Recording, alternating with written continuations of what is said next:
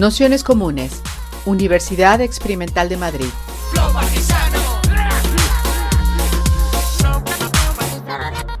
Toda la información en nuestro canal de Telegram Nociones Comunes o en nuestra web traficantes.net barra formación.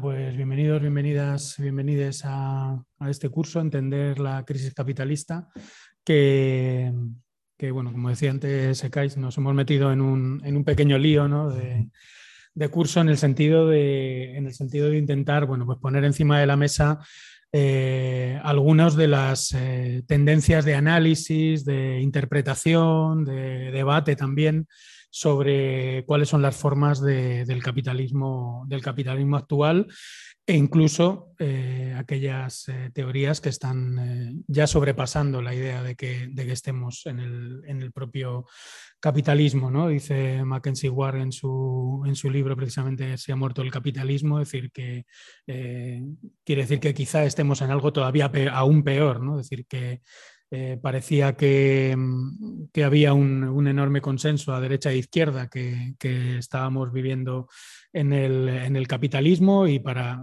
muchos sectores de, la izquierda el capitalismo era el peor de los mundos posibles, eh, pues parece que no. Es decir, hay, hay, posibilidades de que la cosa todavía vaya, vaya un poquito peor y, y, pueda derivar o haya podido derivar ese sistema capitalista, bueno, pues en nuevas formas eh, llamémosle así o no le llamemos así, pues eh, cada vez con mayor impacto sobre, sobre la vida de, del conjunto de, del planeta y del conjunto de las, de las personas, ¿no? por, decirlo, por decirlo rápidamente.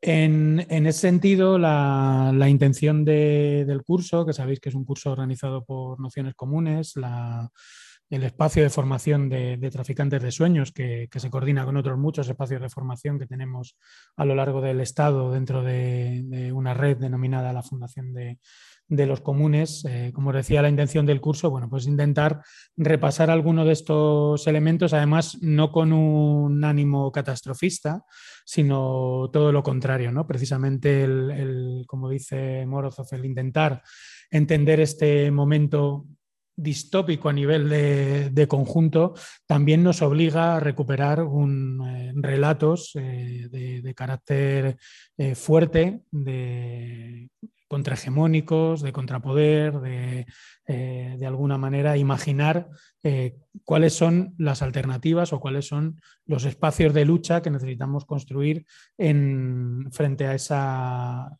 esas nuevas tendencias, nuevas realidades del, del capitalismo. ¿no? Como veréis a lo largo del curso, lo que hemos hecho es intentar buscar algunas de las, bueno, pues de las propuestas, tanto de denominación de este capitalismo como de posibles ideas de, cuáles son sus formas y hacia dónde está caminando. ¿no? En ese sentido, el, tanto los textos que os estamos mandando como los propios debates y las presentaciones pues tienen eh, un punto de ensayo bastante, bastante grande. ¿no? En ese sentido, pues eh, incluso los propios autores que, que, aparecen citados en los últimos diez años han cambiado significativamente de, de posición a lo, largo de, a lo largo del tiempo, pues intentando eh, y comprender pues, con la mayor finura posible lo que, lo que estaba sucediendo. ¿no? Evidentemente no hemos cogido todo lo que existe, pero sí nos hemos querido centrar al menos en tres o cuatro grandes eh, líneas. ¿no? La primera de ellas, que era la, que arrancaba en la sesión eh, anterior y, que no se pudo hacer porque el ponente estaba Estuvo enfermo toda la, toda la semana, Isidro, y que la hemos pasado para el 20 de diciembre, arrancaba precisamente con la intención de, de buscar dentro de una nueva historia eh, de la ecología del capital, por decirlo así, y y del sistema mundo y de la ecología mundo, como dice eh, Jason Moore, pues una nueva explicación a cuáles son las eh, nuevas fronteras del capital y entender cómo ha funcionado el capitalismo con respecto a, su consumo ecológico, a su organización o a su forma de organizar el, el medio ambiente y la, y la naturaleza. ¿no? Es decir, esa sería la primera gran tesis en la que capitalismo, y naturaleza no están separadas, sino que eh, forman parte de una historia, como dice Jason Moore, que se coproduce, que, que se organiza. No os preocupéis, estamos todavía en la, en la presentación que de alguna manera se, se coproduce y se, y se coorganiza. Eso es eh, uno de los elementos que, lanzaremos con el titular, o si queréis un titular más, más amplio, esa idea del capitalismo verde, ¿no? es decir, qué implicaciones tienen las luchas ecologistas a la hora de eh, hacer una posible interpretación relativamente novedosa sobre eh, la, coproducción de naturaleza y, capitalismo. La otra gran línea que queríamos discutir es esta que, tenemos hoy, que es la del tecnofeudalismo, donde no abundaré mucho, pero que tiene que ver con, bueno, también está muy relacionada con la sesión, con la siguiente sesión, que es eh, la de, y ya anuncio el tercer titular, sería ese capitalismo eh, rentista, donde se están intentando poner encima de la mesa pues dos cuestiones que yo creo que en el ciclo de luchas que arranca con Occupy, con el 15M y que precisamente se está intentando investigar sobre o criticar o tumbar ese capitalismo financiarizado, pues no se tuvieron, no se tuvieron en cuenta. Una de ellas es eh, cuál es la forma concreta de esa nueva élite financiera es decir, si se parece o no, o si tiene que ver o no con, los viejos capitalistas y con las eh, viejas formas de, producción de, valor y de, y de plusvalía, entendiendo eso en términos clásicos de la teoría del, valor marxista, y por otro lado, el otro elemento olvidado, que sería la relación entre ese capitalismo financiarizado y la digitalización de la, economía, ¿no? si eso realmente está conformando una, nueva eh, lucha de clases, si se quiere, ¿no? en el, Mackenzie Ward le llaman el capitalismo vectorialista frente a la, clase hacker, ¿no? por decirlo así, pero bueno, que abunda en, muchas de las cuestiones que, por ejemplo, eh, Cancela, que es eh, la persona que nos acompaña hoy, el compañero que nos, acompaña hoy, ha trabajado en, en profundidad. ¿no? Y el otro elemento, que es el que también pone encima de la mesa muy resumidamente la idea del capitalismo rentista, eh, tiene que ver con, esa idea de, cómo se produce hoy el, beneficio sin recurrir a los eh, mecanismos de producción tradicionales. ¿no? Es decir, cómo eh, de nuevo las posiciones rentistas. Esta es una posición de señoreaje sobre una propiedad, eh, ya sea una propiedad intelectual, una marca, ya sea una propiedad inmobiliaria, ya sea eh, cualquier tipo de propiedad sobre la que yo voy sacando un beneficio, de alguna manera se vuelve a extender y se, y se desmarca. Y es precisamente esa idea de, señoreaje, de, posición elevada, donde sobre todo es la relación de poder la que marca el camino de la obtención de una renta eh, frente a la vieja idea eh, marcada en un, contexto, si se quiere, más empresarial, eh, lo que ha hecho que se abran también líneas de, debate, tanto en lo que señalaba de la relación capitalismo-digitalización, como esta relación entre renta y, propiedad, pues esa idea también de, de tecno-feudalismo, de la posibilidad de estar en, bueno, pues en, un, eh, en, un, estado de cosas que se pudiese parecer o que fuese asimilable de alguna manera al, feudalismo. En este punto entraremos, pero no será el centro del debate porque es, eh, ahí hay caminos absolutamente eh, bizantinos, como, como sabéis, que, se remontan a, a otros debates como el, debate Brenner o el debate eh, Dobbs-Suisi. Eh, pero bueno, que yo creo que, la idea es eh, no tanto meternos en grandes debates bizantinos, sino el poder contrastar, debatir, discutir, como qué líneas, ensayar, decir, sin, sin miedo a, que pueda haber pues, equivocaciones o que bueno, podamos imaginar cuestiones que, bueno, nos ayuden a pensar también en nuestra, en nuestra práctica política, ¿no? sobre todo eh, cuando hay eh, cierto momento político en el que parece que solo hay dos caminos, un camino pues, de carácter más socialdemócrata, más eh, institucional, que, desde luego no entiende para nada, ni siquiera tematiza estas cuestiones que, estamos señalando, y otros caminos de corte revolucionario que quieren volver a interpretar el mundo en un esquema de patrones y obreros que, bueno, como veremos, eh, no encajan eh, en, absoluto con, la mayoría de, por no decir con todas las cosas que se van a ir diciendo en este, a lo largo de este, de este curso. Eh, por último, deciros que la mayoría de textos que estamos mandando están recogidos en, debates de la New Left Review, como ha pasado ya prácticamente en el, en el último siglo, donde yo creo que, que lo más interesante es eh, sabiendo que, vivimos un, final de época, un cambio radical y una crisis radical del capitalismo, incluso del capitalismo financiero, tal y como lo habíamos imaginado muchas veces y lo habíamos eh, conocido, pues es interesante también intentar, eh, bueno, por decirlo así, volver a, debates clásicos, como fue el debate de la transición del feudalismo al, al capitalismo, ¿no? donde se imaginaron todo tipo de posibilidades, hicieron todo tipo de investigaciones, demostraciones, contraargumentaciones, es decir, volver a animar el debate de qué es el capitalismo hoy, hacia dónde está yendo y sobre todo que eso no sea un esfuerzo meramente analítico académico, sino que sirva realmente para entender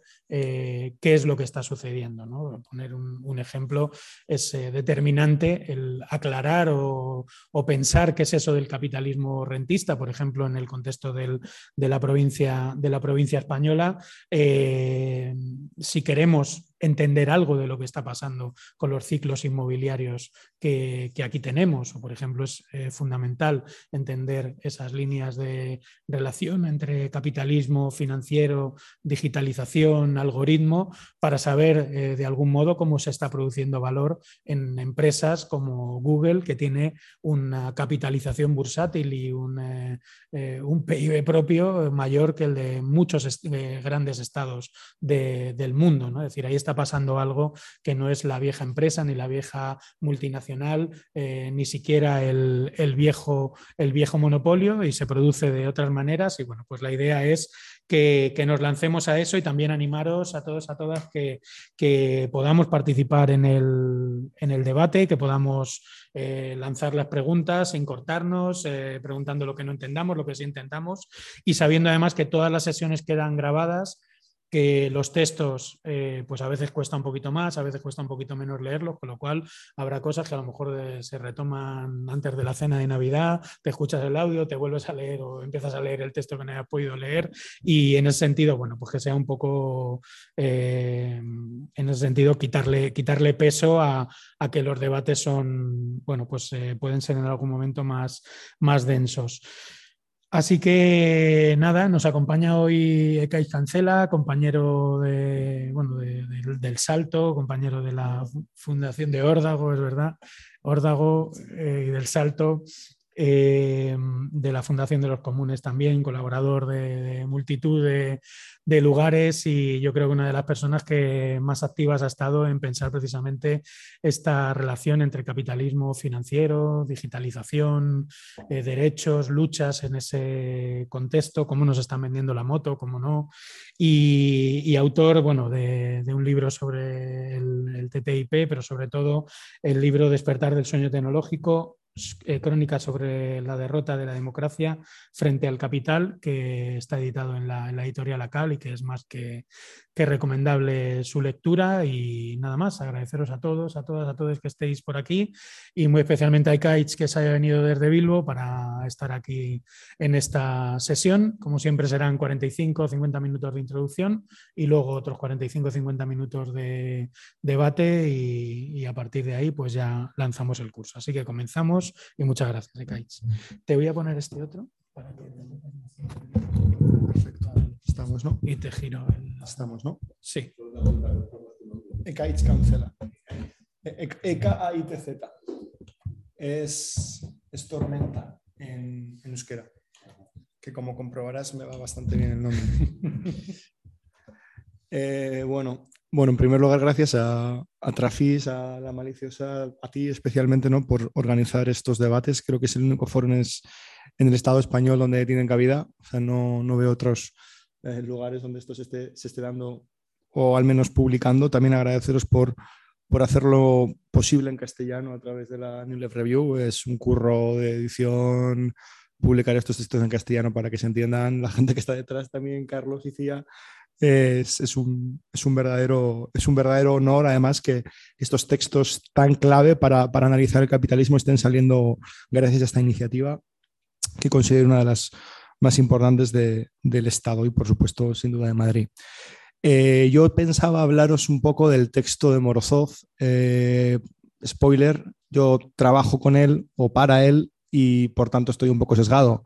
Es decir, me posiciono bastante de su lado y estoy bastante, de hecho, influenciado por sus tesis.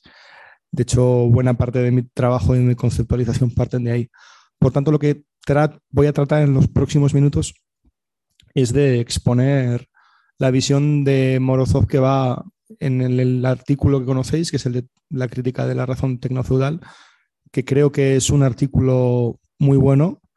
Creo que es un artículo que puede perder de vista algunas de, de los cambios en la propia actitud de Brenner y reconozco que quizá también eh, en la propia idea de Brenner, no creo que Brenner, más que por una sola conferencia, piense que vivimos en una era feudal.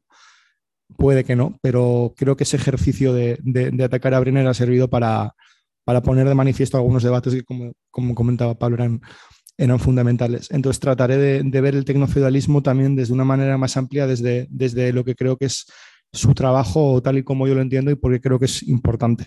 Y más que nada porque él, bueno, no, no he podido estar aquí porque, por motivos muy varios. Y luego también, antes de seguir, recomendar, creo que uno de los grandes textos, aunque hoy no sé si llegaremos a hablarlo, es el que ha publicado en la, también la New Review, que también ha traducido en, está, traducido al castellano también en el número 117 y se llama Socialismo Digital. Aunque él no hable de socialismo digital, más que en el título, eh, creo que es un trabajazo para pensar en cómo puede desafiarse la hegemonía neoliberal. Porque creo que uno de los puntos principales cuando pensamos en el neoliberalismo, en el capitalismo y sobre todo cuando lo hacemos desde corrientes de izquierdas, es enfrascarnos, como haremos en los próximos minutos, en eternos y profundos debates académicos eh, que se iniciaron en los 60-70 entre marxistas eh, sobre quién había leído, es que este párrafo donde Marx habla de la acumulación primitiva dice esto, pero es que si lo interpretas de otra manera, creo que al margen de esos debates, que los enfocaremos, uno de los éxitos del, del texto que os acabo de recomendar es que también tiene en cuenta el análisis de los neoliberales. Es decir, la manera en que ese proyecto uh, se entiende, la manera en que ese proyecto va más allá de la mera división entre planificación central y mercado, que va más allá de entre burócratas y, y fuerzas mercantiles, que espero llegar a ese punto también al final. Creo que esa, esa parte de leer a los neoliberales como Buchanan, Hayek, Mises, entender lo que estaban diciendo y ver cómo ha cambiado el capitalismo a la luz del presente es importante aunque para, aunque para eso llegaremos un poco más tarde. El tema del, del, tecnofeudalismo es curioso porque hace, hace dos años, no, en 2019, perdón, en el contexto del foro ODM, en, en, Traficantes de Sueños, nos sentábamos también con, con, Isidro López y nos preguntábamos si el capitalismo digital era la última vuelta de tuerca de las finanzas. ¿no? Entonces, venimos viendo como muchos autores y autoras, desde Varoufakis hasta Mariana Matsukato, hasta Jody hasta muchas personas en la izquierda y en la derecha han avanzado a tesis de estamos ante un feudalismo digital. Eh, hay una serie de varones, en este caso grandes tecnológicas como Google, Facebook, que tienen ya el crecimiento asegurado, no tienen que hacer nada para seguir teniendo rentabilidad. Aunque bueno, cabe ver que estas empresas están empezando una ola de despidos masivos, que el cambio en la propiedad de Twitter casi lo mata, por así decirlo, que Netflix está perdiendo usuarios, que Facebook está perdiendo usuarios, entonces tal vez sea el momento de salir del sueño ¿no? tecnológico de, oye, estos son monopolios. Entonces, bueno, la primera parte de, de la tesis tecnofeudalista o de la, o de la, o de la tesis del feudalismo digital, ciberfeudalismo, como se le quiera denominar, o al menos como Morozov la entiende, lo entiende entre un debate clave que se da entre, principalmente entre Brenner y Wallerstein, y Morozov trata de, de, sintetizar en ese debate todas las interpretaciones incorrectas que hay en, los análisis posteriores. ¿Cuál es la división central? Eh, que bajo la visión de Brenner, eh, bajo la visión de, la escuela del political marxism, del marxismo político, que también eh, avanza Eleanor Mainskins Booth. De hecho, Javi, que es una de las personas que hablará online, es una de las personas de, me atrevería a decir, del mundo que mejor conoce esa corriente y que más sabe de esa corriente, o sea, que estáis de suerte. Eh, creo que esa corriente lo que trata de asimilar o lo que trata de, promulgar es que la acumulación primitiva, es decir, ese momento violento donde se da el cambio entre el feudalismo al capitalismo, es puntual. Se queda en una lucha, se queda una, una lucha que es sangrienta, donde hay violencia, donde hay sangre donde hay, o donde hay fuerza bruta. Es decir, hay aspectos ajenos a la economía, hay medios políticos de coerción, eh, medios jurídicos para llevarlo a cabo. Se da en un momento determinado de la historia, en ese punto de transición, pero a partir de ese momento, la única relación que media entre los capitalistas y el trabajador media a través del ámbito económico. Es decir, solo hay explotación económica. Es decir, hay una relación de precios, hay una serie de relaciones de propiedad, que son distintas precisamente a la feudal, porque en la época feudal la mediación no se llevaba a cabo mediante el salario, sino que se llevaba a cabo, como decía Pablo, mediante títulos nobiliarios, se llevaba a cabo con un señor feudal que tenía, por así decirlo, no tenía el control de los medios de producción, el control de los medios de producción era el campesino, sino que lo que tenía era medios políticos, eh, jurídicos a su disposición, que no económicos, para garantizar la, para, garantizar que recibirá rentas y para garantizar así sus propias condiciones de, generación de plusvalía. Entonces, lo que viene a decir Wallerstein, Wallerstein Jason Moore, eh, que es uno de los alumnos de, de Wallerstein y, y, de Arrighi, principalmente, lo que viene a decir Morozov, lo que viene a decir autores como Nancy Fraser, lo que vienen a decir estas corrientes, principalmente la de Wallerstein, es que la acumulación primitiva no es puntual, no se da en un proceso específico de cambio, sino que la acumulación primitiva se da constantemente.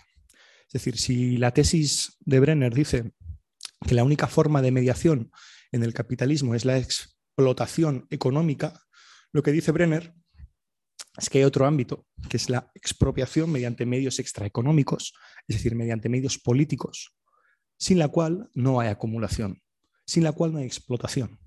Es decir, sale de la esfera donde solo hay medios de explotación para meter en la ecuación la expropiación y esta dicotomía es clave. Lo que trata de decir Brenner es que no podría existir el capitalismo sin el constante flujo de expropiación de cuerpos, de territorios, de recursos y con recursos me refiero a la mera tierra que utilizan muchas empresas energéticas, la propia expropiación de tierras que, tiene lugar en el sur, el mero, no sé, mismamente. Eh, Bukele, cuando ha querido montar los Volcano Bonds, ha tenido que, cuando ha querido convertir un país en, en, un paraíso del Bitcoin, ha tenido que expropiar a la gente que vivía en los pueblos cercanos a los volcanes para utilizar la energía geotérmica que garantizara, por así decirlo, el modelo económico del país. Entonces, la expropiación de este tipo de recursos mediante mecanismos exteriores a, lo político, o sea, a lo económico, viene dándose en todas las relaciones entre el sur global. De hecho, hay varios análisis, varios buenos papers que han datado mediante modelos económicos no neoclásicos el flujo de dinero, de recursos, las balanzas comerciales que van del sur al norte. Esto es para la escuela del, sistema mundo, eh, Samir Amin, Wallerstein, Arrighi, tenemos después de esta también tenemos en la base buena parte de los economistas latinoamericanos de los 60 y de los 70, tenemos a Cardoso, tenemos a Tetonio dos Santos, eh, principalmente hombres, eh, pero tenemos una escuela enorme de teóricos de la dependencia donde se argumenta que evidentemente lo político sienta, la expropiación y los mecanismos políticos sientan la base de la explotación económica y, no solo, se atreven a decir que el mero desarrollo del centro, el mero desarrollo de los países del norte depende del subdesarrollo de los países del sur. y que eso no puede ocurrir sin el flujo constante de capital de una parte a otra. Esto es lo que venían diciendo en los 70 buena parte de las instituciones latinoamericanas internacionales. De hecho, si nos fijamos en el momento en el que Allende llegó al poder, a ese momento donde muchas veces se data como los orígenes del neoliberalismo, en aquella época ya tenías incluso a Ernesto Laclau, que es bien conocido por estos lares, aunque por su desdichada hipótesis populista, mal entendida y mal aplicada. Eh, pero en aquellos tiempos Laclau ya estaba debatiendo sobre cuáles eran las formas y si había formas feudales en, América Latina y si esto este debate es antiquísimo. Entonces, en aquella época creo que teníamos una comprensión mayor, en primer lugar, porque al, al economista latinoamericano chileno o que va a Chile no le queda otra que pensar de manera pragmática, no puede tener un análisis abstracto del capital eh, muy muy perfecto en términos analíticos, pero poco operativo, porque tú estás viendo que cada año pierdes buena parte de tus recursos, te los están robando y te los están sacando, te los están eh, eh, saqueando, ¿no? Entonces, creo que estas teorías que muchas veces hemos perdido o se han olvidado, han servido para no reforzar visiones alternativas en, en la economía digital. Es decir, para mí es muy sencillo pensar la economía digital como, como, una, como, una, como un sistema capitalista que se basa en fórmulas de explotación avanzadísimas mediante tecnologías de vigilancia, monitorización y auditorías de reconocimiento facial, de medir el sueño.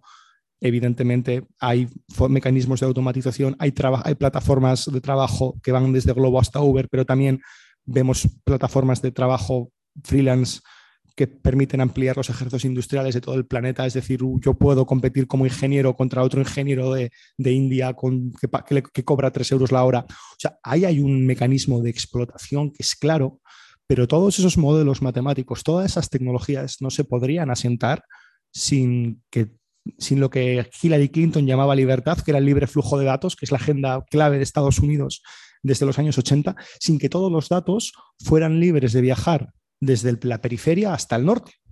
Es decir, sin, en la economía digital podemos ver que sin la propia expropiación por medios extraeconómicos de los datos, en muchos casos son medios violentos, son medios violentos porque realmente es violento lo que hacen los teléfonos con nuestras cabezas para sacarnos los datos, o sea, realmente generan depresión, realmente generan tristeza, realmente generan, o sea, en el trabajo periodístico, que es un ejemplo que yo siempre pongo, ¿no? O sea, al fin y al cabo, lo que dice Wallerstein, lo que dicen esas escuelas, es que media una explotación que no es económica básicamente por todo el trabajo gratuito o semi-esclavo que sienta las posibilidades esos, eh, esas personas que no tienen ninguna relación, que no se pueden, que la única forma en la que se relacionan con los estados no tiene que ver con el salario, sino con la violencia policial, que sin, que sin esos cuerpos expropiados no hay capitalismo. Y, por ejemplo, en el aspecto de los medios de comunicación, creo que esta tesis es clara, ¿no? O sea, tú te paras a analizar lo que hace un periodista cuando sube un artículo a Google, cuando, cuando, cuando, cuando indexa, cuando, pone las, cuando rellena las ventanitas de indexar el SEO, ese trabajo es gratuito. Sin el capital, sin que decenas de cientos de periodistas estén indexando artículos gratuitos a Google, sin que Google pague un solo euro por todas esas mercancías, por todas esas commodities, por, toda, por, por, todo, por todo eso que luego se pone en distribución, genera datos y le permite perfilar a usuarios y crear em, servicios de publicidad, sin eso no hay capitalismo. Y lo que viene a decir Giovanni Arrighi, eh, Wallerstein, lo que viene a decir la Escuela del Sistema Mundo es precisamente esto. Tenemos que poner las relaciones desiguales de intercambio entre unos países y otros que tienen lugar en el ámbito comercial, pero no solo. Tenemos que tener en cuenta cuestiones como el colonialismo, tenemos que tener en cuenta cuestiones como el género y el clima, es decir, no se entiende el clima sin una forma de que funcione el norte mediante la extracción de recursos del sur. Que se caliente el suelo más en el sur y que haya migraciones climáticas más en el sur y que haya muertes por la subida de las temperaturas en el sur y que haya, y que, eh, haya mujeres eh, trabajando gratis o trabajando de manera esclava en el sur, en el caso de la economía digital es clarísima. Casi todas las mujeres, bueno, casi todas las trabajadoras que hay en los call centers, sea en el norte o en el sur, todas proceden del sur global. todas proceden del sur global. Tú estás viendo en buena parte de las fábricas de Foxconn, estás viendo en buena parte de las fábricas de, bueno, en, toda en buena parte de las minas de cobalto, en todos los espacios materiales donde se produce eh, lo digital, la materialidad de lo digital, está compuesto de mujeres eh, cuyos cuerpos están siendo expropiados, incluso a la hora de diseñar lo que siempre se denomina como la, la, fase última del capitalismo, que es la inteligencia artificial, ¿no? esa, esa, tecnología que no funciona, pero que da lugar a todo tipo de ensoñaciones sobre el medio de producción totalizante, tú te paras a analizar cómo las empresas desarrollan sus servicios de inteligencia artificial y hay mujeres detrás de esos servicios que en teoría son bots, apoyándolos, ayudándolos, ayudando a que extraigan datos, ayudando a que extraigan todo tipo de información. Estás viendo que buena parte de las imágenes, voces, vídeos, todo aquello que la inteligencia artificial puede detectar y predecir, se basa en una mujer detrás dándole a clic. Entonces, estas ideas de que existen elementos de expropiación política fuera del capital son las que la teoría del sistema mundo trata de establecer y la que Morozov en este artículo trata de implementar. Se basa en Moore, se basa en Fraser, que por cierto, Beth Fraser ha hecho unas conferencias relativamente interesantes, las Benjamin Lectures, eh, recientemente, donde habla de tres tipos de trabajo que recomiendo. O sea, o cómo pensar el trabajo desde la clase, el género y la raza. No solo el trabajo como elemento central y la clase como elemento central, sino como elemento que se relaciona e interconecta con los otros. Entonces, lo que pasa o lo que vemos es que cuando se ponen sobre la mesa estos elementos, que son para, a mi parecer son evidentes, estamos dejando o estamos evitando tener debates más claros sobre el estado del capitalismo actual. No, porque tenemos una enorme confusión con en qué fase vivimos.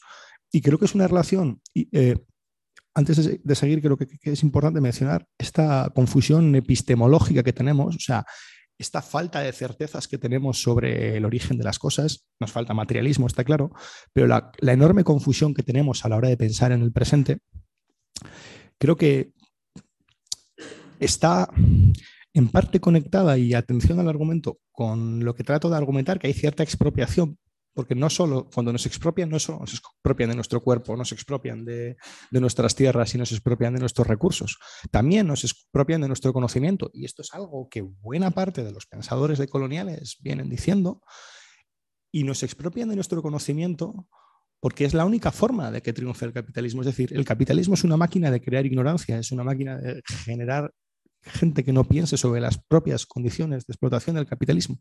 Y aquí las empresas tecnológicas, o sea, ¿cómo llegamos a decir que las empresas tecnológicas hacen que hablemos mal de, o que no las entendamos mal a ellas, que es lo que estoy diciendo, ¿no?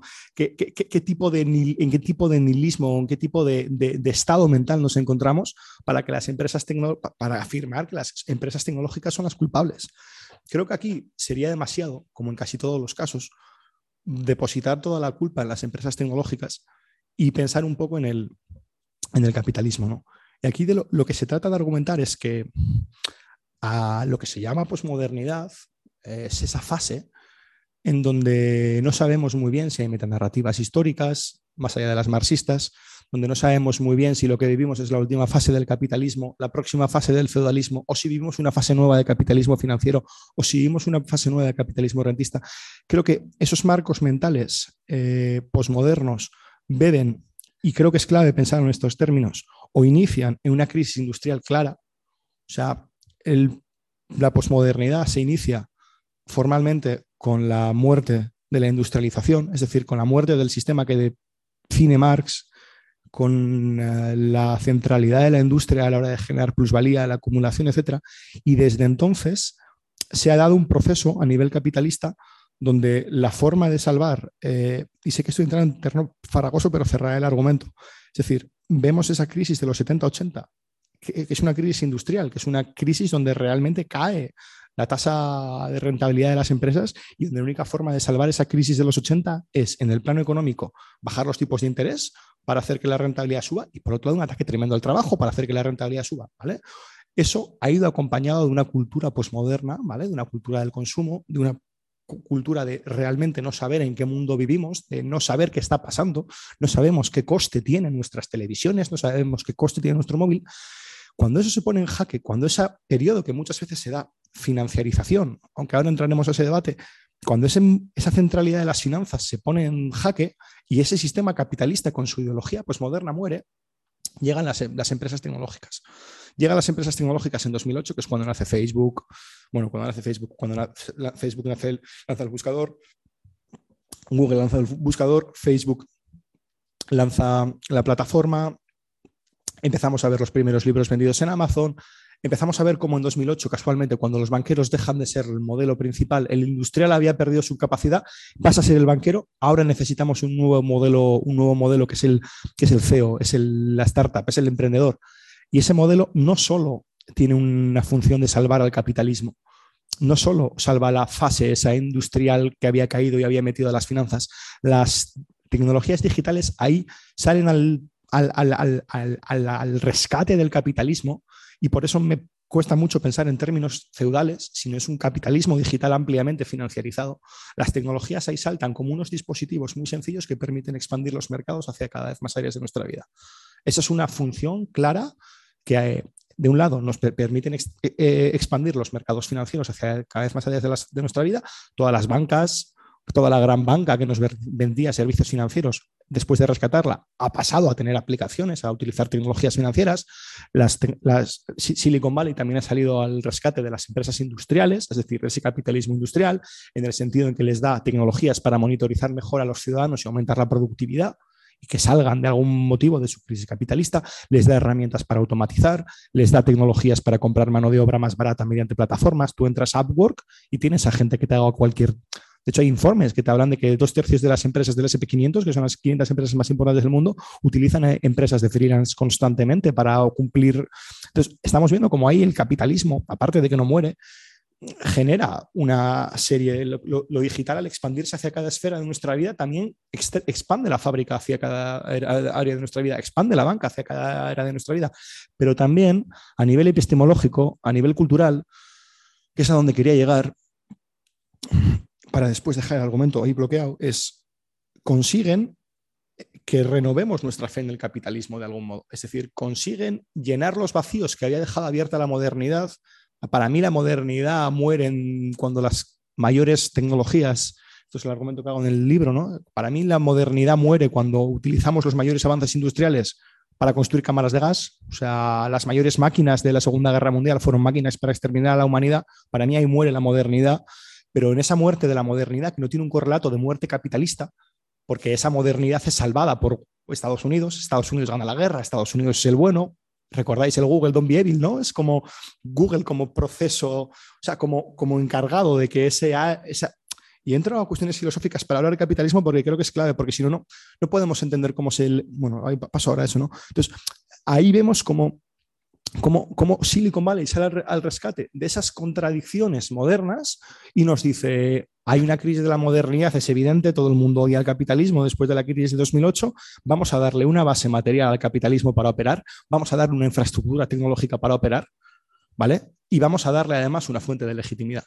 Las tecnologías tienen un carácter estético de primer orden, es decir, están diseñadas por, psicólogos, están diseñadas por, antropólogos, aparte de por ingenieros, pero ambos trabajan firmemente en que esto sea adictivo y que esto nos haga comprar más.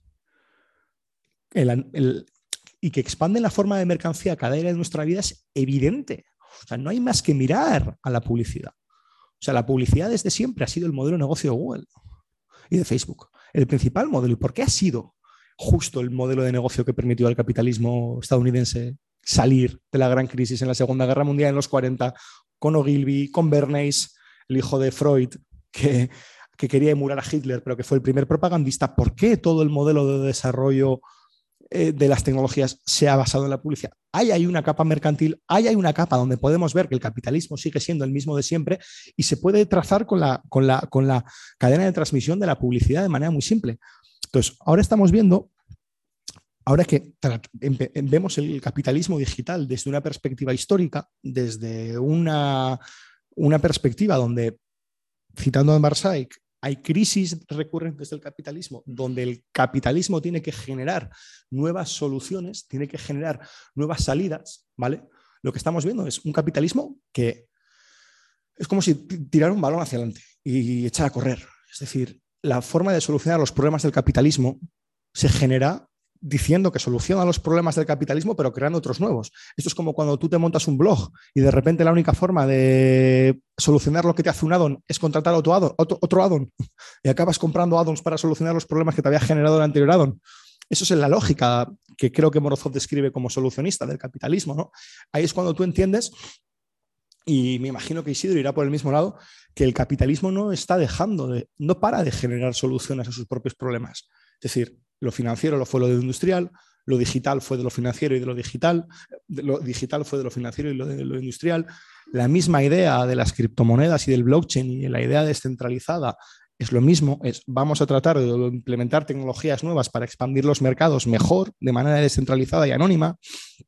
Entonces, cuando tú entiendes que el capitalismo ya no solo es una cosa de A, vivimos en explotación o en explotación y en expropiación, sino el capitalismo es algo más, es una fuente de legitimación. El neoliberalismo es eso.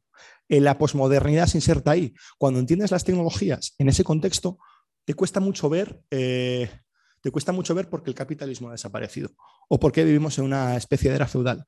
Aquí Morozov es bastante crítico diciendo que Harvey, cuando diseña el modelo de acumulación por desposesión, no para de centrarse en que, bueno, que claro que, que Harvey dice que hay formas de expropiación y no solo de explotación, pero cuando te pone ejemplos siempre habla de la propiedad intelectual, de la renta, es decir, de cosas que, que acceden a la esfera económica. Pero si lo pensamos desde una perspectiva feminista, decolonial, antirracista, vemos claramente en la economía digital y en cualquier otra fase histórica del capitalismo que hay medios de expropiación política que lo permiten. ¿no? Entonces, con este argumento trato de, trato de explicar eh, cuál es la posición en este debate de Morozov y por qué se diferencia de las visiones feudalistas. Ahora daré un par de argumentos en torno a por qué en términos económicos no vivimos una era feudal o por qué no creo que vivamos en una era feudal. En primer lugar, porque tenemos que entender que el capitalismo es si es algo, es competencia, conflicto y crisis. Esto es el marco de Ambar Saik, ¿vale? Eh, que creo que es una de las personas que más ha hecho por uno de los economistas heterodoxos que más ha hecho por entender a Saik, eh, por entender a Marx. Y vemos en el primero de los casos, si viviéramos en una era feudal, hubiera desaparecido la competencia. Estas personas se sentarían en sus torres de Silicon Valley, esperarían a que todo fuera bien y ellos a seguir ganando rentas sin hacer absolutamente nada lo cierto es que la situación es bastante diferente. Netflix acaba de salir perjudicada del proceso de competencia. O sea, Netflix ha perdido usuarios, Facebook ha perdido usuarios por primera vez. Donald Trump ha tenido que prohibir a TikTok de Estados Unidos para que no sea una competencia principal. Donald Trump ha tenido que, bueno, Donald Trump, en este caso Biden, ha tenido que establecer medidas en torno a los semiconductores y los chips, medidas que no tienen nada que ver con, otra cosa que acabar con la competencia, precisamente, para que, la, para que los materiales que soportan el desarrollo tecnológico pudieran seguir siendo de su poder.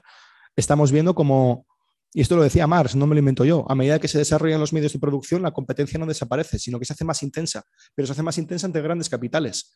Es decir, que no hay competencia en la nube, por ejemplo, donde solo hay tres empresas, pero hay una enorme competencia, o sea, gastan cantidades cercanas en 2019 eran 52 billones. 52 billones entre cinco empresas en investigación y desarrollo. En 2021 eran 80 billones. O sea, no hay nadie. O sea, Amazon gastaba 20 mil millones al año en investigación y desarrollo, después 32 mil millones, en diferencia de tres años.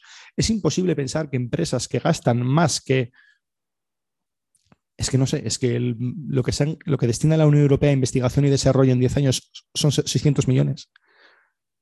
Y estamos hablando de que estas empresas como Amazon gastan 28 mil millones al año en investigación y desarrollo. O sea, es imposible vivir que vivimos en una época de monopolios, tecnofeudal.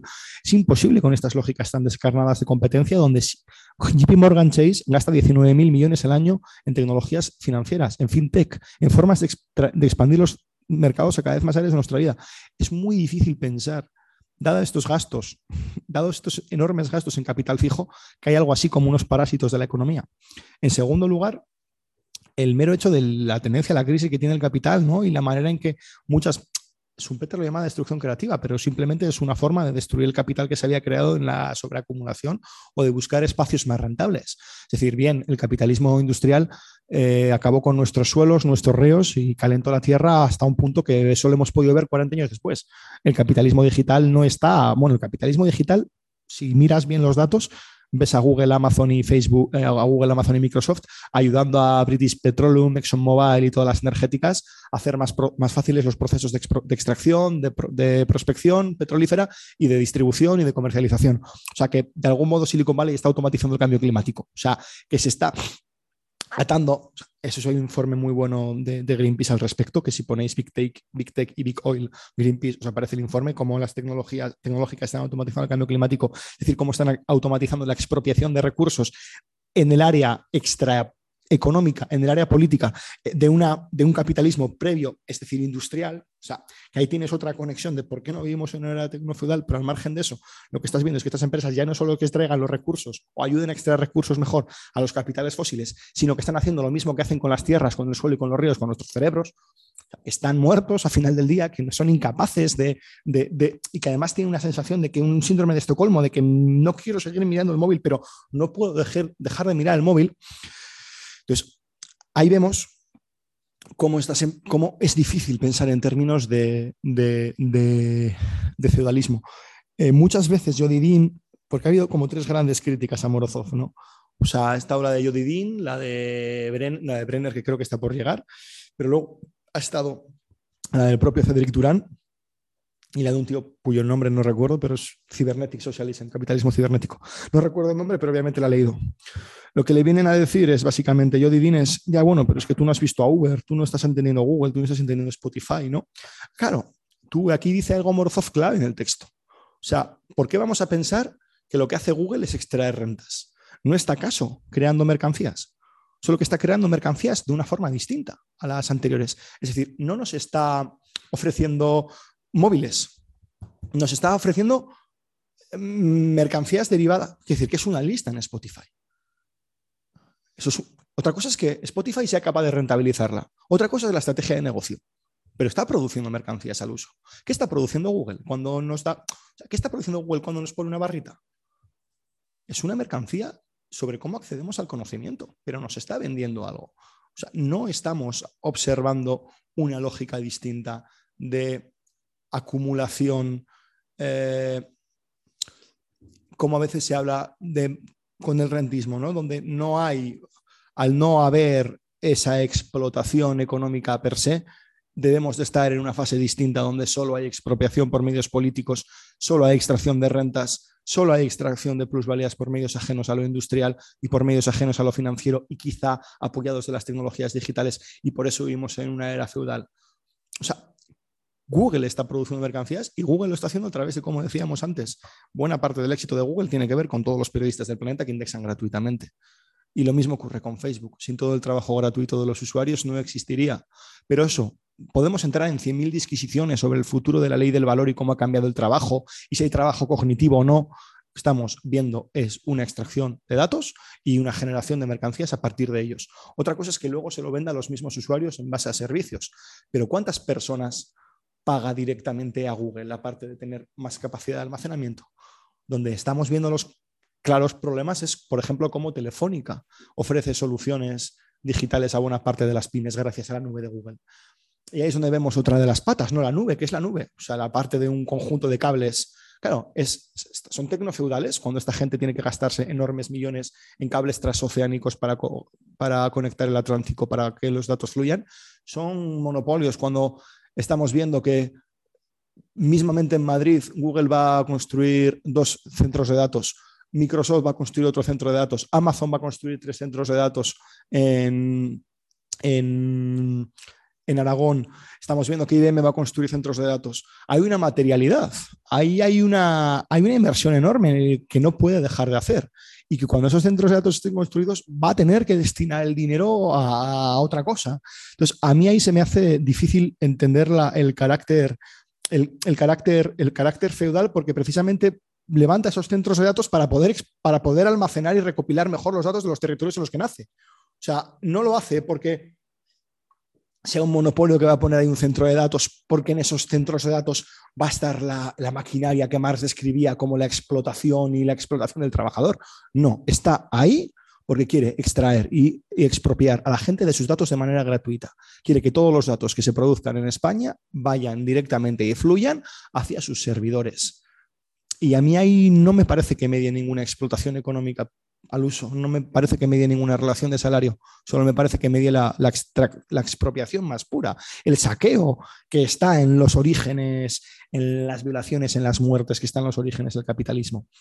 Y dicho esto, eh, esta parte del trabajo de Morozov, que es un mero análisis de un debate marxista más antiguo, me gustaría pasar, porque eh, me quedo a medias, pero cuando estos críticos eh, atacan a Morozov, aparte de que la, tesis de no se, no se mantiene, porque uno de sus únicos ejemplos para explicar por qué vivimos una era feudal es que los trabajadores de Uber tienen una relación con Uber que donde es feudal, porque ya no media el salario, porque el trabajador de Uber, eh, la media hora que está esperando ahí a que le llegue un pedido y no lo cobra, eso es trabajo gratuito, ¿no? O sea, eh, deja de ser libre. Entonces, entra en una lógica argumental donde tú te das cuenta de que, para empezar, Uber no es un paradigma de la economía digital, porque Uber es, un, es más bien un paradigma de la economía digital financiarizada, porque Uber es una empresa que ha estado perdiendo 6.000 millones al año todos los años y que la única forma de que Uber siguiera en las ciudades era porque el fondo de inversión soberano de Arabia Saudí, que se llama Vision Fund, o sea, perdón, el fondo soberano que financia Arabia Saudí,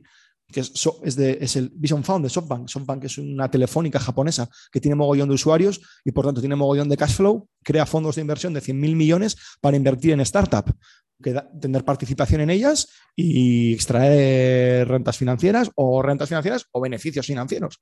Entonces, eso hace SoftBank. La mitad de esos 100.000 millones se los pone Arabia Saudí, el fondo de inversión de Arabia Saudí. Un fondo de inversión que, de nuevo, capitalismo histórico, o sea, materialismo histórico. Es decir, ¿cómo ha conseguido Arabia Saudí ese dinero si no hubo una crisis del petróleo en el 73 y luego no compró deuda en el, en el 2008 no compró deuda de todos los países? ¿Ahora de dónde mete ese dinero? Si ya no puede comprar deuda soberana y no a lo, tecnológico. Entonces, ¿qué explica que Uber eh, vivimos una época feudal porque los trabajadores de Uber son como vasallos de Uber o vivimos una época capitalista donde Uber lo único que es, una máquina de perder dinero, solo se sostiene porque los trabajadores son gratuitos o están mega explotados y por una, una, lógica financiera como la que está ocurriendo con SoftBank. Es decir, si Uber pierde 6.000 millones el año siguiente, le meten 7.000, pero Uber no es rentable. En Uber además no es que en Uber además no estamos viendo una lógica. O sea, en Uber, por ejemplo, no son clave los datos. O sea, eh, que es otra de las lógicas por las que se asenta el, el, y, aquí, ya pasó a Durán. No es que esta gente extrae datos, eh, estas son autopistas de la información y por tanto, pues son señores feudales. Yo, pero si, por ejemplo, en Uber, mm, los de extracción de datos da igual. O sea, porque no es clave la extracción de datos para garantizar las condiciones de posibilidad de Uber. Es que haya fondos de inversión detrás. O sea, y ahí es donde conectamos otra vez. Vanguard, BlackRock, Blackstone, buena parte de las empresas, en el caso de Vanguard, y, BlackRock, que están detrás de buena parte del IBEX 35, ves que son las empresas que más participación tienen en las empresas de Silicon Valley, en las cinco. En, las dos, los dos fondos tienen participación en las cinco empresas de Silicon Valley determinadas. Ahí vemos una lógica, y ahí por eso yo estoy en contra de la mera teoría de la renta. O sea, porque es que es peor, es que no es que sea rentista, es que no es que estas, no es que estas empresas sean rentistas o parasitarias, como diría la última expresión de la idea de Brenner y de Harvey de lo neofeudal. Es que es peor. Es que las finanzas están apoyando a lo que antaño eran empresas industriales. Es decir, las están ayudando y las están dopando por, eso es una economía digital ampliamente financiarizada, porque sin esos fondos y no, se interconectaran los fondos de inversión con las multinacionales, los fondos de inversión con Silicon Valley, Silicon Valley con las multinacionales, aliándose con las grandes multinacionales de todos los sectores energético, bancario, en todos los sectores vemos una alianza clave. O sea, Silicon Valley no compite y no les arrasa a todos los sectores. Eh, toda la economía es digital ahora y Silicon Valley aún así sigue habiendo bancos, porque me acuerdo mucho de que cuando llegó Silicon Valley iban a desaparecer los bancos, iba a desaparecer todo y solo tendríamos empresas de Silicon Valley y megamonopolios, pero sigue habiendo empresas, grandes empresas de todos los sectores que son rentables, existen, son capacidad de devolver dinero a sus accionistas gracias a Google. O sea, no se entendería a Telefónica sin, o sea, no se entendería el futuro de Telefónica sin Google, Facebook y Microsoft. ¿Por qué? Porque tiene una alianza con las tres para ayudar, para, para que, para que el modelo nuevo de Telefónica sea vender servicios en la nube de otras. Es un intermediario, pero buena parte de las empresas operan de este modo. O sea, ya no son dos tercios del IBEX tienen sus servidores en, el, en, en, en, Amazon Web Service, que es la plataforma de Amazon. Telefónica, el BVA, el Santander han vendido sus centros de datos, los están vendiendo para pasarse a los centros de datos de, de Silicon Valley.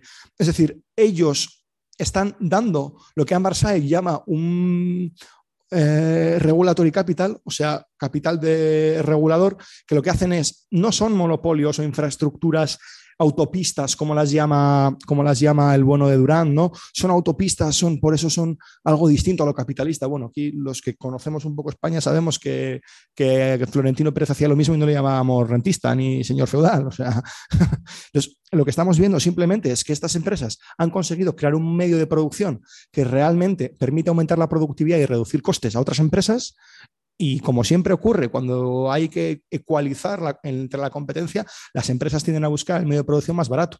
Entonces, buena parte de las empresas empiezan a utilizar el medio de producción de Amazon y de Google. ¿Ellos ganan dinero? Sí. Claro que ganan dinero de ofrecer esos servicios, pero no dejan de ser mercancías. Vale. Una vez hemos dejado estas tesis clave sobre. ¿Y cuánto me queda, Pablo? Más o menos. Son las 8, pues Ah, pues vamos bien.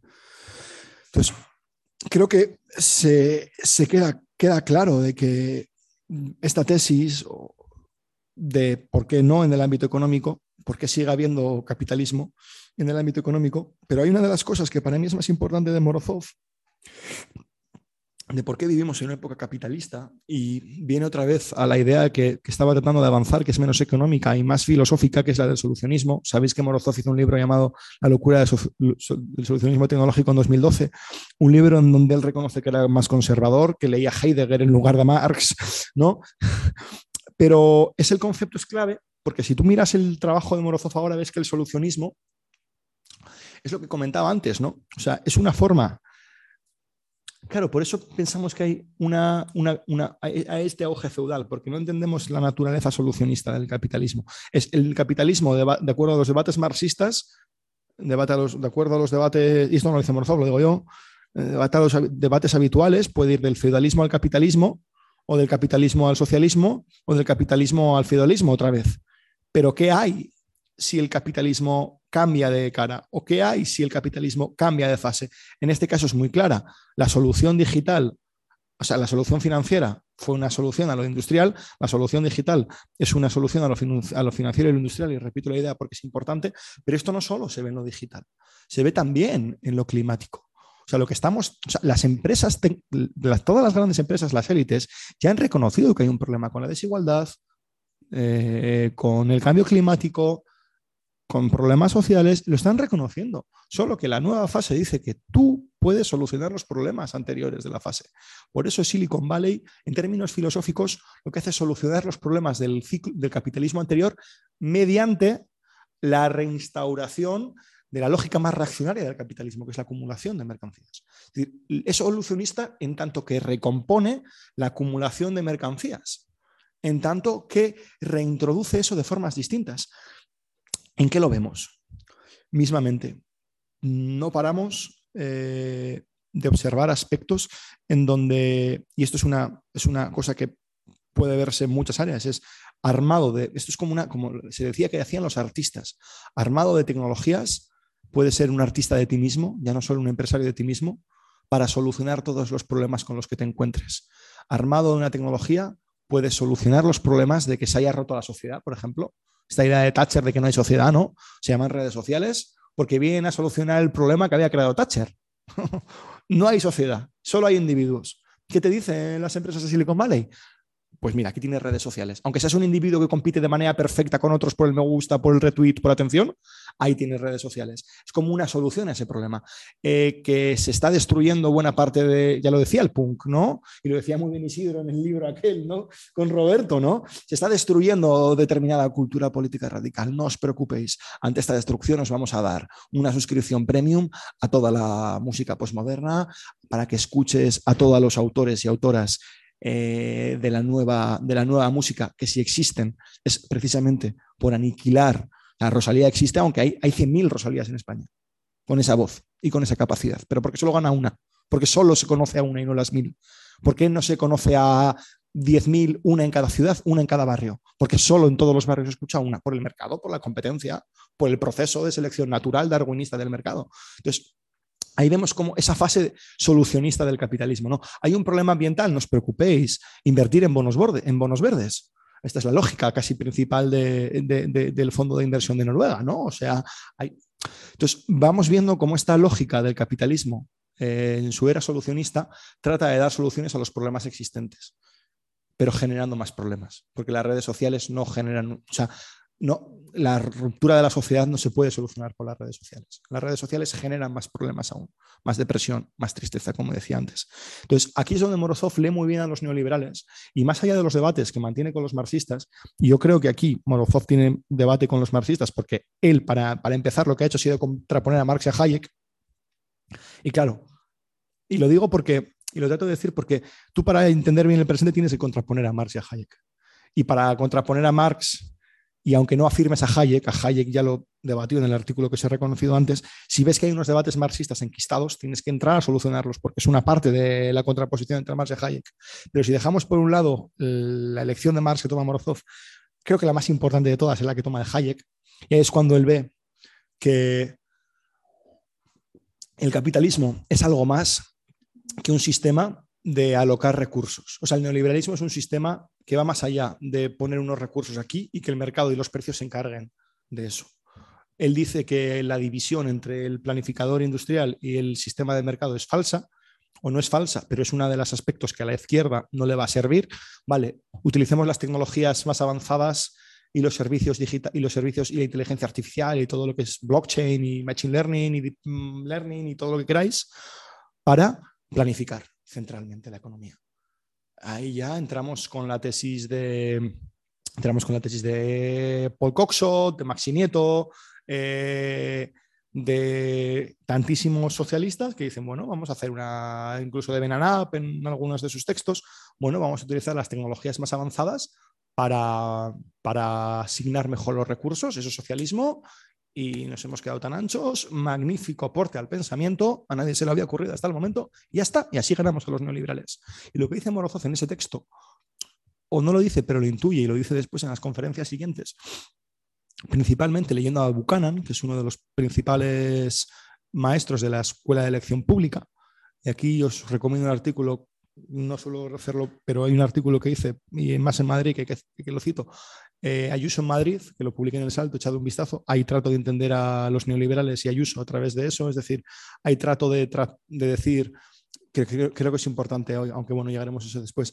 Ahí lo que dice Morozov, dice Buchanan, ¿quién es esta persona? No? Esta persona es alguien que dice que el mercado es algo más que un mecanismo de asignar recursos. Morozov en su lectura dice, es una máquina de convertir a gente en qué, en en, gente, en, desbloquear la creatividad de la gente y enfocarla al mercado, en desbloquear los mecanismos de innovación social de la gente y orientarlo al mercado, en desbloquear los mecanismos de acción colectiva de la gente y orientarlo al mercado. Es decir, que tú solo seas capaz de relacionarte con otras personas si quieres construir una marca personal, quieres demostrar tu identidad en Twitter acumulando, acumulando likes, acumulando seguidores, que tú solo seas capaz de innovar, de conocerte a ti mismo, de descubrirte a ti mismo, de descubrir tus identidades y de descubrir tus identidades me refiero a que tú solo seas capaz de expresar tus identidades mediante cinco fotos y cuatro hashtags. Que tú solo llegues a ser, que tú solo, es una cuestión más existencial, incluso fenomenológica, ¿no? que tú solo alcances tu existencia a través del mercado. Es cuando Morozov dice, Claro, ahí es donde los neoliberales han ganado la batalla. El propio Hayek reconoce en los 70, 80 que las tecnologías pueden ayudar a los fines del socialismo, pero da igual porque el neoliberalismo va a seguir siendo capaz de que los sujetos sean distintos, de cambiar a las personas, como decía, decía Thatcher, de crear y aquí lo vemos clarísimo en la economía. ¿Por qué es capitalismo o no? ¿Y por qué hay neoliberalismo? ¿Y por qué no estamos en una fase distinta? Es por esas formas de las que se legitima el capitalismo que es alterando nuestra mera existencia en online. O sea, no tenemos una actividad genuina en las redes. O sea, yo cuando quiero investigar sobre estos temas, para mí sería muy fácil darle a un sistema de inteligencia artificial un paper que me gusta y pedirle que analice todas las palabras clave y me devuelva otros 10 que son similares y que me pueden interesar. Sería una forma de descubrir conocimiento nuevo al mercado, porque no media lo que ha generado más clics, no, media, sin más, un análisis científico de las palabras clave que hay en ese artículo. En una base de datos de artículo científico. Es muy sencillo. En su lugar tenemos un buscador como Google, que sí que hay Google Escolar, ¿eh? pero trata de buscar algo en Google. ¿Qué te va a aparecer? Te va a aparecer, eh, quiero ver cuál es la política de Salvador Allende con la leche en, Chile, porque qué, y qué diseños utilizó para hacer la, alimentación un derecho. Hasta que encuentres algo interesante, probablemente si no sabes utilizar el buscador booleano de Google, te encuentres 300 restaurantes chilenos en Madrid. Eh, ahí vemos, ahí vemos también cómo el neoliberalismo es un proyecto fallido. Es decir, su enorme foco en lo económico, su enorme foco en que seamos sujetos económicos, esto es lo que dice Morozov, ¿no? que, el neoliberalismo estaba muy centrado en lo, económico, que si tú mirabas a lo social o a lo cultural, Hayek no tenía ninguna respuesta. Ni siquiera, bueno, tampoco lo tenían los socialistas en aquella época, las únicas respuestas eh, eh, estaban siempre en el ámbito económico. Pero si salimos un momento del ámbito económico, si vamos allá un poco más de los planificadores centrales que todo lo trataban de hacer en el ámbito económico, podemos ver que hay mecanismos de coordinación social y de organización social distintos al mercado. Una, evidentemente, puede ser y debe ser el organismo de planificación. Es decir, ahí hay un argumento de Daniel Saros que cita Morozov en este artículo, que él te dice, hay digital socialism, sí se puede hacer mediante cooperativas que tengan el control de los medios de producción digital, que se relacionen de manera democrática, que toman decisiones donde tú tengas una cartilla y puedas, puedas apuntar como si tuvieras un Amazon, pero que si con seis meses de antelación dices lo que necesitas dentro de seis meses es gratis. y que si tú aciertas, predices tu futuro, te organizas y dices, en seis meses voy a necesitar 20 rollos de papel, eh, evidentemente no vas a pedirle las mandarinas que quieres. No sé si me entiendes, pero si tuviéramos esa capacidad de planificar, eh, dice Saros, el elemento de, ese elemento capitalista, ese elemento socialista a largo plazo de garantizar recursos se podría dar, pero aún así tendríamos que solucionar el mecanismo clave que han explotado los neoliberales, el del ser, el de la existencia digital, el de cómo descubrimos las cosas nuevas, cómo hacemos que nuestra creatividad, en lugar de para asociarnos colectivamente y meternos con Pablo Motos en Twitter, sirva para crear formas de asociación colectiva distintas. Y aquí podemos hablar de tecnologías, pero podemos hablar de lo que llevan haciendo eh, las organizaciones sociales toda la vida, las librerías, las, como esta, las bibliotecas, todo aquello que está fuera del Estado y fuera del mercado. Todas aquellas formas eh, de organización social que no se reducen al sistema de precios o al burócrata de turno, toda esa, eh, todo ese ingenio que está en la cultura y en la sociedad, que es lo que con buenas lecturas de, Stuart Hall y Raymond Williams, dice Morozov, ¿no? de esa parte de la cultura que, o de esas partes que podemos encontrar en esas iniciativas sociales, hay formas de coordinación social alternativas, hay formas de descubrirnos a nosotros mismos, hay formas de solucionar problemas de manera distinta. Es muy sencillo, tú hablas con el sindicato de inquilinas de Barcelona o de Madrid y ellos te dicen los problemas que tiene la gente. no necesitan nada para saber cuáles son los problemas. ¿Cuál es el problema? que las infraestructuras para dar solución son de Airbnb, que la tecnología, las infraestructuras computacionales las tiene Airbnb. Entonces, ¿quién trata de solucionar los problemas de la ciudad? Airbnb. ¿Cómo? Gentrificando, financiarizando más. En lugar de darle la infraestructura a las personas que conocen los problemas y que con el uso adecuado de las tecnologías pueden dar las soluciones. Eso sería un mecanismo de coordinación social un mecanismo de organización colectiva que no fuera evidentemente socialista en términos de planificación, pero que permitiera una organización de la vida distinta. Y con eso todo. Con eso hablo de las plataformas que no estén en manos de sindicatos radicales y horizontales. Eh, con eso hablo de que las plataformas no estén en manos de colectivos de artistas y de verdad gente que puede crear circuitos culturales fuera del mercado. Que las redes sociales no estén en manos de las comunidades, como propone Mastodon, por ejemplo, donde hay instancias, donde no hay un algoritmo eh, que decide en base a lo que es más viral, que es verdad y que es mentira, es decir, que es casi siempre que lo más viral es lo falso, como sabes bien, Fermín, casi siempre, ¿no? ¿Por qué no están esas plataformas en manos de las comunidades? ¿Por qué no tenemos curadores humanos que se encarguen de, en lugar de algoritmos que administran la ignorancia, tengamos curadores, que eran lo que eran los periodistas, de alguna forma, aunque siempre tuvieron una labor pervertida, eh, porque siempre nacieron de, la mano del, del capitalismo liberal, siempre fueron los guardianes de la esfera pública liberal, pero una figura socialista del periodista puede ser esa. O sea, ¿cómo organizas la información sin tener que depender de ese buscador? ¿Cómo socializas ese buscador para que haya un periodista capaz ya no solo de cribar información, sino de producir a distinto? Bueno, ahí lo que, de lo que se trata de pensar en el socialismo y de pensar en las alternativas al capitalismo, que insisto, es capitalista, porque todas las lógicas son las mismas que las que caracterizan al capitalismo. Y para eso necesitas una definición del capitalismo y para eso necesitas una teoría económica del capitalismo, pero también necesitas una filosofía del capitalismo. Y para tener esa filosofía del capitalismo tienes que leer a los filósofos neoliberales. Tienes que entender qué han hecho para cambiar el mundo, porque es que una de las cosas que más me, creo, y creo que ya con esto más termino, y esto lo vemos ya también en, Bilbao, no sé si habéis visto, pues he dicho socialista, GKS, ¿no? Es que no habéis leído nadie a Hayek, a Marx, como yo lo he leído y yo he visto esto, tengo 25 años, pero yo he visto esto que no ha visto nadie, al margen de eso. Eh, que de los neoliberales, quiero decir, o sea, yo soy pro Marx a saco, ¿eh? pero quiero decir, no vivimos en el mundo que Marx visualizó, vivimos en el mundo que los neoliberales visualizaron. Y hay una serie de elementos de legitimación del sistema una serie de mecanismos que sirven al capitalismo para seguir existiendo, que no los podemos encontrar, como dirían algunos argumentos, en el ámbito de la explotación económica, en el ámbito de la economía. Porque por esa regla de tres, dadas las condiciones materiales que tendríamos ahora, estaríamos quemando. Tiene que haber otros, otros mecanismos de legitimación externos a lo económico. Son políticos, como decía Wallerstein, en un ámbito más estrictamente del funcionamiento del capitalismo, pero que tiene sus componentes culturales, sociales y principalmente epistemológicos y existenciales. ¿no?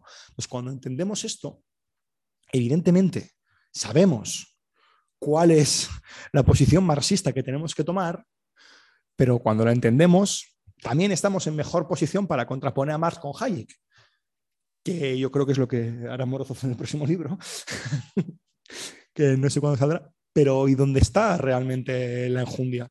¿Dónde está realmente la capacidad que tiene la izquierda para desarrollar infraestructuras, para descubrirnos a nosotras mismas de manera distinta al mercado? ¿Cómo utilizamos las redes sociales para ser algo distinto a sujetos que se anuncian en Tinder con tres etiquetas y cuatro fotos, donde mercantilizamos nuestros cuerpos y nos expropiamos nuestros cuerpos? que nos comportamos como empresas somos sujetos capitalistas en ese sentido. Competimos, nuestros cuerpos se exponen para competir. ¿Cómo pensamos el socialismo desde esa perspectiva? ¿Cómo conseguimos crear sistemas sociales, infraestructuras sociales, donde bebemos de esa, idea de los movimientos sociales, de buscar soluciones a los problemas, que muchas veces ni siquiera está, que es, el rol de la política, aunque la política institucional no ve? ¿Cómo vemos, que eso, cómo institucionalizamos todo eso que se hace en los, en los en los movimientos sociales, pero también en las bibliotecas y en las librerías que nacieron en el siglo XIX, XVIII, eh, herencia colonial, pero con mecanismos jurídicos donde el mercado no existía. O sea, no hubiera sido posible que existieran mecanismos como las bibliotecas si, eh, bajo la perspectiva del mercado y la economía. No es posible pensarlas. O sea, no es una forma institucional de crear una institución a partir de una tecnología analógica solo pensando en el mercado. ¿Por qué no estamos redescubriendo eso? Mm, el bueno de, Raymond Williams decía que había que reinventar la BBC, que había que reinventar la NHS, ¿no? que puede sonar a, socialdemócrata, pero ¿cómo hacemos para que la NHS, que era el Servicio de Salud Británico, que ahora mismo está gestionado por Google en el ámbito digital y que ahora mismo Google está cobrando a la NHS y Palantir, que es la empresa de, Peter Thiel, le están cobrando a la NHS sobre cómo gestionar su, información y cómo las predicciones que vienen de la NHS, por ejemplo, usted va a tener cáncer en 10 años, puede que no, pero si cruzas todos los patrones disponibles, usted puede tener estos riesgos. O usted tiene estos patrones. Se pueden predecir muchas enfermedades. Se está haciendo ya. Solo que eso es un servicio privado. Estamos utilizando los mecanismos para descubrir cosas nuevas, porque las tecnologías, si algo permiten, con tantos datos y al ser tan ubicuas, es racionalizar muchas cosas, es entender muchos patrones científicos de manera clara. Es decir, tú sabes, y en este caso, el problema es ese, que tengamos una salud privada digital del futuro, ¿no? Pero podríamos tener una salud privada, una salud pública, donde por derecho todos tendríamos la capacidad de ver cuáles son nuestras, nuestras posibles enfermedades, nuestras potenciales enfermedades. Y ahí no tendría, ni siquiera podría haber un Estado centralizado, orwelliano, es que saben. No, podrías tener un criterio donde la única persona que accede a tus datos, como ahora, es tu médico o médica de cabecera. es lo que pasa ahora, ¿no? Entonces, Todas estas formas de imaginar las alternativas al capitalismo están ahí. En el libro que sale en enero, Utopías Digitales, trato de inspeccionar algunas, pero creo que tenemos que empezar a hacer ese análisis sobre el capitalismo, ya no solo tanto en el plano económico, sino en otros planos, salir de algunos debates marxistas, que en este caso Morozov ha tratado de salir, y la gente, en lugar de ver su artículo anterior y tratar de ver por dónde iba, ha dicho, no, es que no estás leyendo bien a los marxistas, entonces, creo que si seguimos con esos comportamientos, yo no digo aquí que Morozov tenga la verdad suprema, ni mucho menos, sino que creo que ha puesto una, quiero decir, creo que hay tesis que se pueden impugnar, creo que hay ideas que se le pueden recriminar, varias, muchas, casi todas, pero la manera de pensar o el marco teórico o la manera de, creo que esto es clave, la manera de afrontar el problema político de la izquierda o el problema analítico de la izquierda o el problema estratégico de la izquierda, que es cómo pensamos en el capitalismo, ese está ahí. Eso es un marco teórico que para mí tiene la misma validez o más que el capital de Marx, en términos científicos o en términos de cómo debiéramos inspirarnos. Entonces, creo que en esta charleta he hecho un argumento en pro de Wallerstein, pero también de, de, de Morozov, por motivos evidentes, y creo que podemos cerrar aquí. Y ya pregunto. Muy bien, pues muchas gracias, Ekaich. Y ahora solo decir lo de ahora es el turno de preguntas y debate, pero sabemos que necesitaremos ahora unos minutos de reposar, imagino.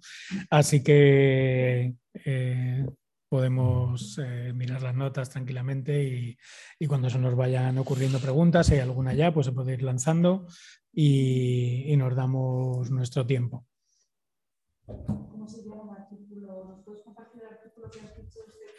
Digital Socialism. socialismo digital. Se llama socialismo digital.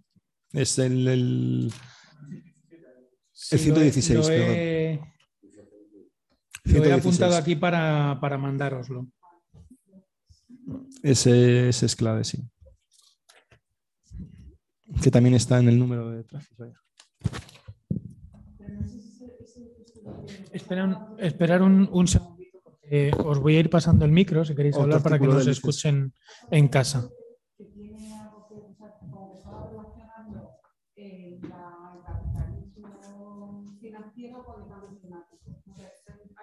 Hay muchos. Ah, sí, el de Greenpeace. Eh, sí, se lo paso, Greenpeace. Te lo paso, te lo paso ahora. Este es. Ese es, bastante bueno, la verdad. Carmona. te, lo acabo de mandar al teléfono. También desde casa, si alguien quiere ya ir lanzando alguna pregunta, simplemente con levantar la mano o pedirlo por el chat, pues es la manera. Si le pasáis el micro al compañero. Buenas tardes. Eh, ¿Has terminado? Porque tengo un montón de, cuestiones, pero no quiero acumular ni, ser, absorbente. Has terminado diciendo tres veces las izquierdas, no solo la izquierda, digo ahora mismo, ¿no? por, empezar por el final. quisiera que intercambiásemos pareceres con respecto a qué es, qué es la izquierda ahora mismo, o dónde está, mejor dicho. En la Guerra Fría. En la Guerra Fría. En la Guerra Fría, creo que está en la Guerra Fría. O sea, salvo este, la izquierda que está a mi derecha y su corriente, el resto vive en análisis. O sea, es que no, intelectualmente no es izquierda, es, lectora de autores de izquierda. En España al menos. Aunque podemos seguir con la izquierda pero no sé si amerita mucho. Hay un artículo en el próximo número de, de la New York Review. Yo con un compañero llamado Pedro Rey Araujo lanzamos un artículo sobre la izquierda española que se llama Podemos Failet Hipótesis. O sea, la hipótesis falla de Podemos. O sea, que hay, que es el próximo número de noviembre y diciembre, vas a poder ver una crítica a la izquierda. ¿Algún spoiler del artículo? Eh, venimos a decir básicamente, venimos a decir básicamente. Ah, no la compra. venimos a decir lo que lleva diciendo esta gente mucho tiempo, que Rejón, la hipótesis populista de Rejón era una mierda. No, venimos a, tratar de conceptualizar un poco los errores estratégicos de, la hipótesis populista en términos de los fallos que tuvo a la hora de, de plantear una alternativa organizativa y estratégica. Venimos a destrozar un poco lo que llamamos, esto sí que no lo voy a decir porque eh, no sabemos cuántos tentáculos tiene el líder, pero hay una parte crítica con el fetichismo mediático de Pablo Iglesias también, o sea, cómo el rol de la comunicación juega un papel central en Podemos y cuando desaparece Rejón y le ponen los castillos de arena, ¿no? Rejón no existen, las, no, existen los capitalistas, no existen, existen élites en abstracto, ¿no? Eh, Pablo ve en los medios a por ellas y de, cuando se va Rejón, a Pablo solo le quedan los medios. Entonces empieza ya a buscar, como Don Quijote empieza a buscar ya enemigos en todas las, todas las espectros mediáticos. Entonces, una crítica al, temita de Pablo y luego acabamos con, o seguimos con cómo Yolanda ha interiorizado las dos peores partes de Íñigo y de Pablo, la que ya era difícil, pero las dos, eh, al tiempo de que participó en el grupo de digitalización de Sumar. Eh, y siempre transparencia. Y luego conectándolo con, los, con, la economía política de los fondos Next Generation, ¿no? Como, o sea, hace una crítica precisamente en la línea del keynesianismo, ¿no? Esto es falso. O sea, esto de los fondos Next Generation no lo hemos comentado, pero es, es donde tú te das cuenta de que los fondos Next Generation se han vendido como nuevo keynesianismo, como la salida de la austeridad, pero cualquier persona que siga los papers que se publican sobre los fondos Next Generation, ya no solo los que publican compañeras como los que podemos ver de Omal, por ejemplo, que han hecho artículos eh, muy buenos, eh, bueno, gente muy, muy vinculada a, la Fundación de los Comunes, sino como casi todos los investigadores de las universidades internacionales que están estudiando esto y siendo pagados como 40.000 o 50.000 pavos al año para hacer papers sobre esto, o sea, te están diciendo que esto es una respuesta pragmática de, la de Alemania, que esto de acabar con el techo de gasto no lo va a hacer nadie, que esto es una broma, que esto de la, de la intervención del Estado es una farsa. Y esto es también interesante leyendo a Ayuso y leyendo a los neoliberales. Es, en teoría, muerto el neoliberalismo. ¿Por qué? Porque el Estado ha salido a favor de... La única intervención del Estado que hemos visto en esta pandemia ha sido para proteger al capital con fondos económicos y financieros y crédito, para proteger a la salud pública Mm, ya dañina y para proteger a, los trabajadores, en el caso de España, a través de los ERTE. En ambos casos entran dentro de las lógicas neoliberales de Hayek, del Estado tiene que existir siempre y cuando garantice que la gente no queme las calles. Y más en un país como España que ha sufrido esto. Ah, y luego la, pata más importante de, todo ello. Y es que, bueno, eh, viendo, el tema, viendo el tema desde Madrid, ¿no? Es por qué Ayuso está atacando la sanidad con tanta fuerza porque era el único ámbito de intervención del Estado que ha existido en la pandemia, real. Para los neoliberales es intervienes en el Estado, en la pandemia, y ya eso deja de ser una regla. O sea, has intervenido en la pandemia en la salud y ya no puede haber más ámbitos de intervención. Nadie lo está diciendo de manera más clara como Ayuso, politizando, y por eso es estratégico y por eso va a la izquierda, politizando cuál es el único aspecto de intervención del Estado. ¿Y qué le responde la izquierda? Llenando el metro de campañas publicitarias sobre la sanidad pública. Nunca vas a ganar a un neoliberal así. O sea, nunca, y menos diciendo que el Estado está interviniendo y tiene que intervenir en todo. Entonces, ahí hay un poco la crítica a la izquierda y la crítica a la izquierda madrileña que no deja de ser la ideóloga de la gran hipótesis populista. Y lo digo porque en este foro se ha, hablado muy bien y con Moreno Pestaña, Manuel y Montserrat recientemente, también os recomiendo ese podcast, donde hay un debate bastante interesante. Yo lo, vi online, o sea, lo escucho online y también recomiendo eso. Eh, bueno, primero que todo, gracias, Gates. Está bien dicho, ¿cierto? Eh, yo tengo dos consultas, un, comentario primero. Bueno, soy de Chile. Eh, se, nota, se nota. He escuchado muchos chilenos en los últimos meses. me parece.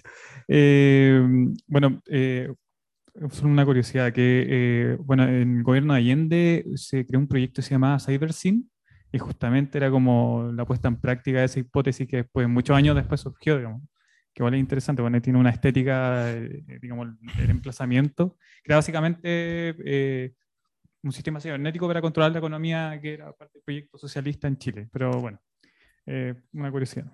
Yo tengo dos inquietudes sobre el análisis de Moroso, que al menos sentí que no profundizó en, en, lo que leímos, bueno, no tenía por qué, digamos, era igual un artículo breve, pero que me ha quedado la inquietud. primero, sobre la propiedad intelectual. ¿Cuál es el rol de la propiedad intelectual en su lectura del capitalismo?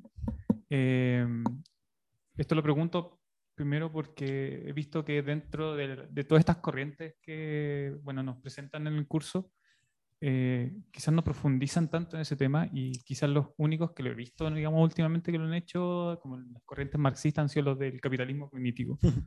Eh, y me parece que igual es un fenómeno interesante y que tiene un rol estructural en, estructurante y estructural en el capitalismo actual. Eh, segundo, eh, dentro de esta misma lectura de Morozov, bueno, y, la tuya también, digamos, en ambas preguntas. No sé si hay diferencia.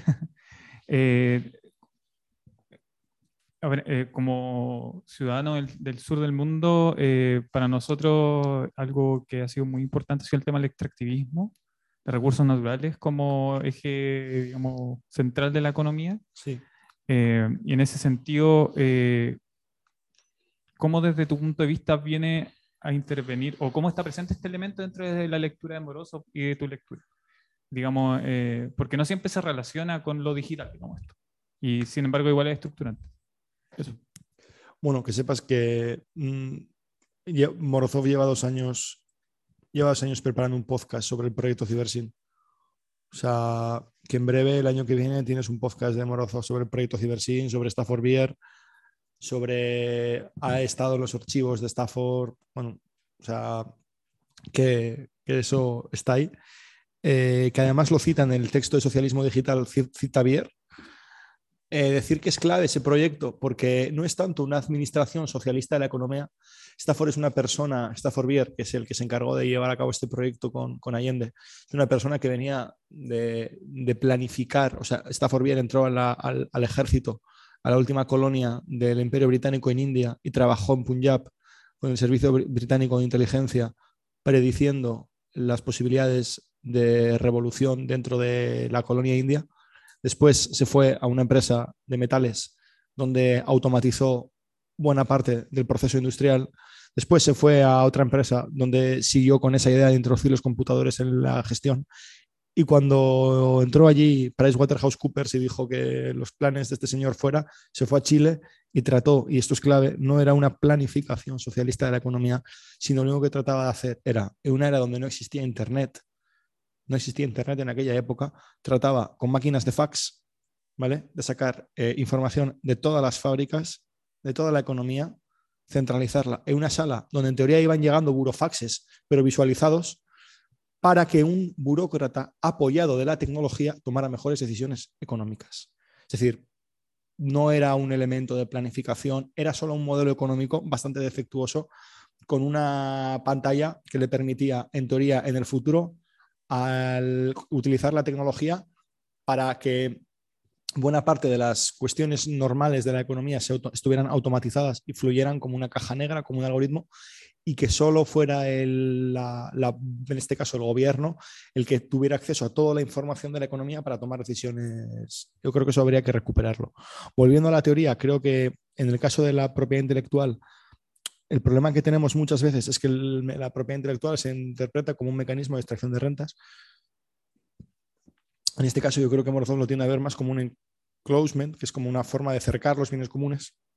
Pero esto no es Morozov. O sea, varios de los libros que tiene Traficantes sobre el ecosistema común, o sea, varios de los libros que tiene Traficantes ya te hablan de eso, o sea, de cómo la propiedad intelectual, que creo que además en la propiedad intelectual y los teóricos de lo cognitivo, que son los que te empiezan a decir que están muy cerca de la posible análisis de, de, de Morozov en este caso, solo que creo que es como Morozov dice en el artículo de tecnofeudalismo, se asocian más a determinadas interpretaciones autónomas donde todo parece ocurrir fuera de la fábrica y donde al parecer el capitalismo retrocede y el comunismo avanza. O al parecer el capitalismo retrocede porque los, lo, que está en los márgenes de la fábrica empieza a totalizarlo todo y que las tecnologías permiten eh, eh, a, a, todo aquellos, todo aquello trabajo creativo que está fuera de la fábrica tomar el control. ¿no? O sea, lo único que dice Morozov es que eso no ocurre que la propiedad intelectual es uno de los grandes problemas a la hora de pensar en el socialismo, porque te impide, son uno de los grandes problemas que tenemos ahora de pensar soluciones socialistas en el acceso al conocimiento. Son las, o sea, yo te puedo diseñar el mejor software que, sea alternativo a Google. Ahora mismo podemos diseñar el gran software alternativo a Google Scholar.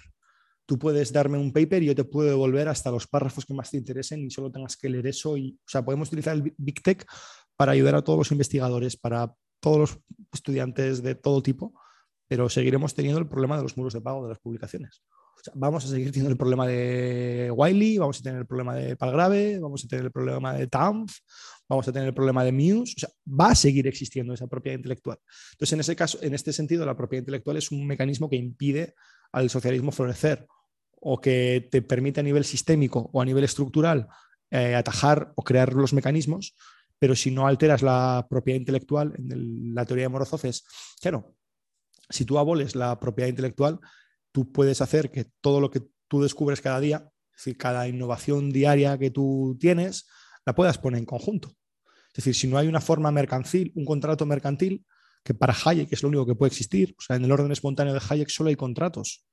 Solo hay es que no hay otra forma jurídica si abolimos la propiedad intelectual, lo que podemos hacer es precisamente eh, tener pues, bienes comunes, simplemente. O sea, ¿y qué es un bien común? Un bien común es que tenemos un sistema en lugar de corporativo y privativo, abierto y libre, que esto también, insisto, no lo digo yo ni lo dice Morozov, lo iban diciendo movimientos desde hace mucho más tiempo, con mucha razón, y es que tú tienes un software libre y ahí sí que es cierto que, claro, a mí se me ocurre algo eh, una innovación en mi barrio para que se contamine menos, una innovación en el servicio público vasco para que se predizca esta enfermedad.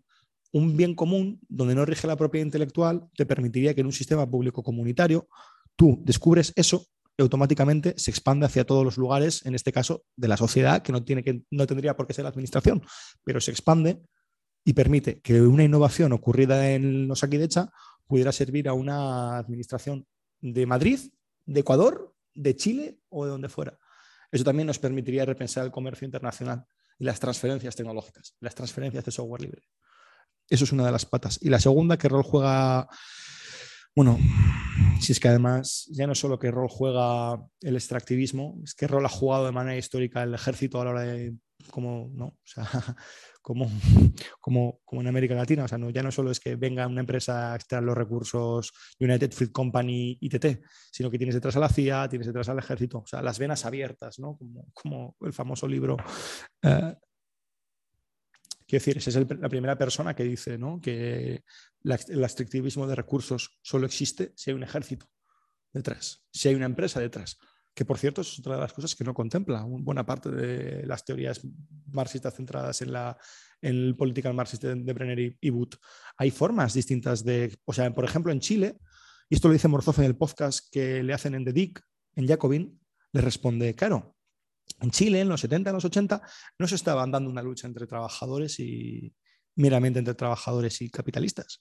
Tenías, evidentemente, tenías a sindicatos y tenías a trabajadores, pero en el lado contrario tenías a los carabineros, tenías a la CIA, tenías al Mercurio, tenías a ITT, tenías a espías, tenías al FBI, tenías al ejército estadounidense, tenías a buena parte de las empresas extranjeras y del otro lado tenías a Allende y a su gente, tenías al MAPU, tenías al sindicato CUT, pero ahí había un elemento desestabilizador que no era meramente un actor económico como el capitalista per se. Había una corporación que era ITT que provocó un cambio en cómo entendíamos la lucha política en Chile. O sea, sin ITT no se entiende el golpe de Estado de Allende.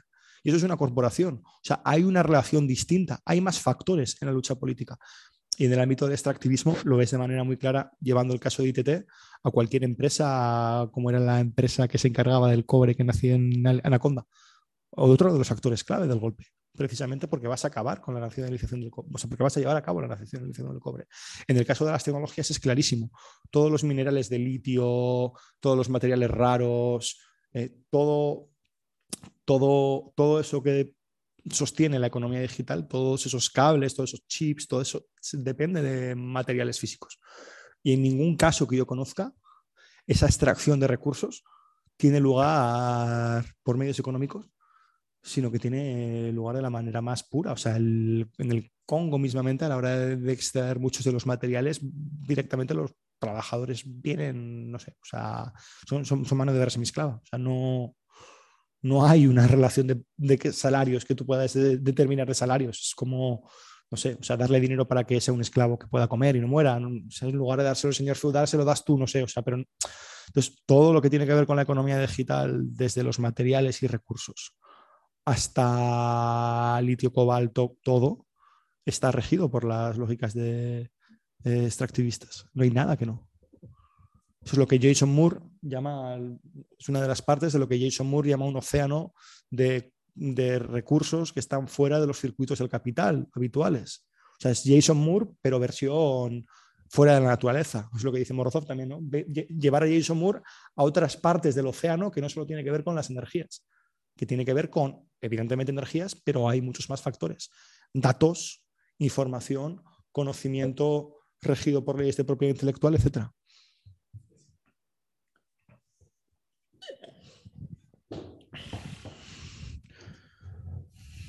Kais, eh, quería eh, saber tu opinión o tu, punto de vista sobre un tema eh, que yo considero personalmente básico, que es las distintas opiniones que han surgido y surgen y hoy en día también están muy presentes con respecto a la aparición temporal del concepto capitalismo. O sea, yo lo he oído últimamente porque asisto, asisto a varios foros, eh, unos que dicen los negativistas por completos o, pesimistas, podríamos llamarlos, que dicen que nació con el ser humano y desaparecerá cuando, cuando el, ser humano desaparezca, porque es con natural a él. Y hay otros que hablan de una satrapía, un sátrapa de 3.000 años antes de Cristo, que inventó las monedas y desde, a partir de ese momento pues, se puede considerar que con un proceso muy melífluo y cambiante, mutante, diría yo, pues el capitalismo ha ido, eh, digamos, conformando, valga la redundancia, formas muy diferenciadas hasta la actual, pero que es natural también al ser humano y que es difícil salir, porque una inmensa mayoría de seres humanos, desde la familia, lo que quieras llamar, pues eh, se conforman su vida de acuerdo a una mentalidad pseudo capitalista. Gracias. Mm, ya, pero la antropología no dice eso. O sea, la antropología no dice que el ser humano sea un etos, no tenga un ethos capitalista. O sea, que el ser humano solo pueda ser un sujeto que produce, consume y es emprendedor, es una creación neoliberal. Pero los trabajos de antropología lo que te dicen es que el ser humano, eh, de hecho es lo que ataca Hayek. O sea, Hayek, uno de los mecanismos de legitimación que hace es cuando pasamos del campo a la ciudad, Hayek dice que ahí es donde se produce el progreso y que todo lo que sea formas anteriores a eso es, es pre-moderno, eh, es eh, reaccionario porque es anticuado.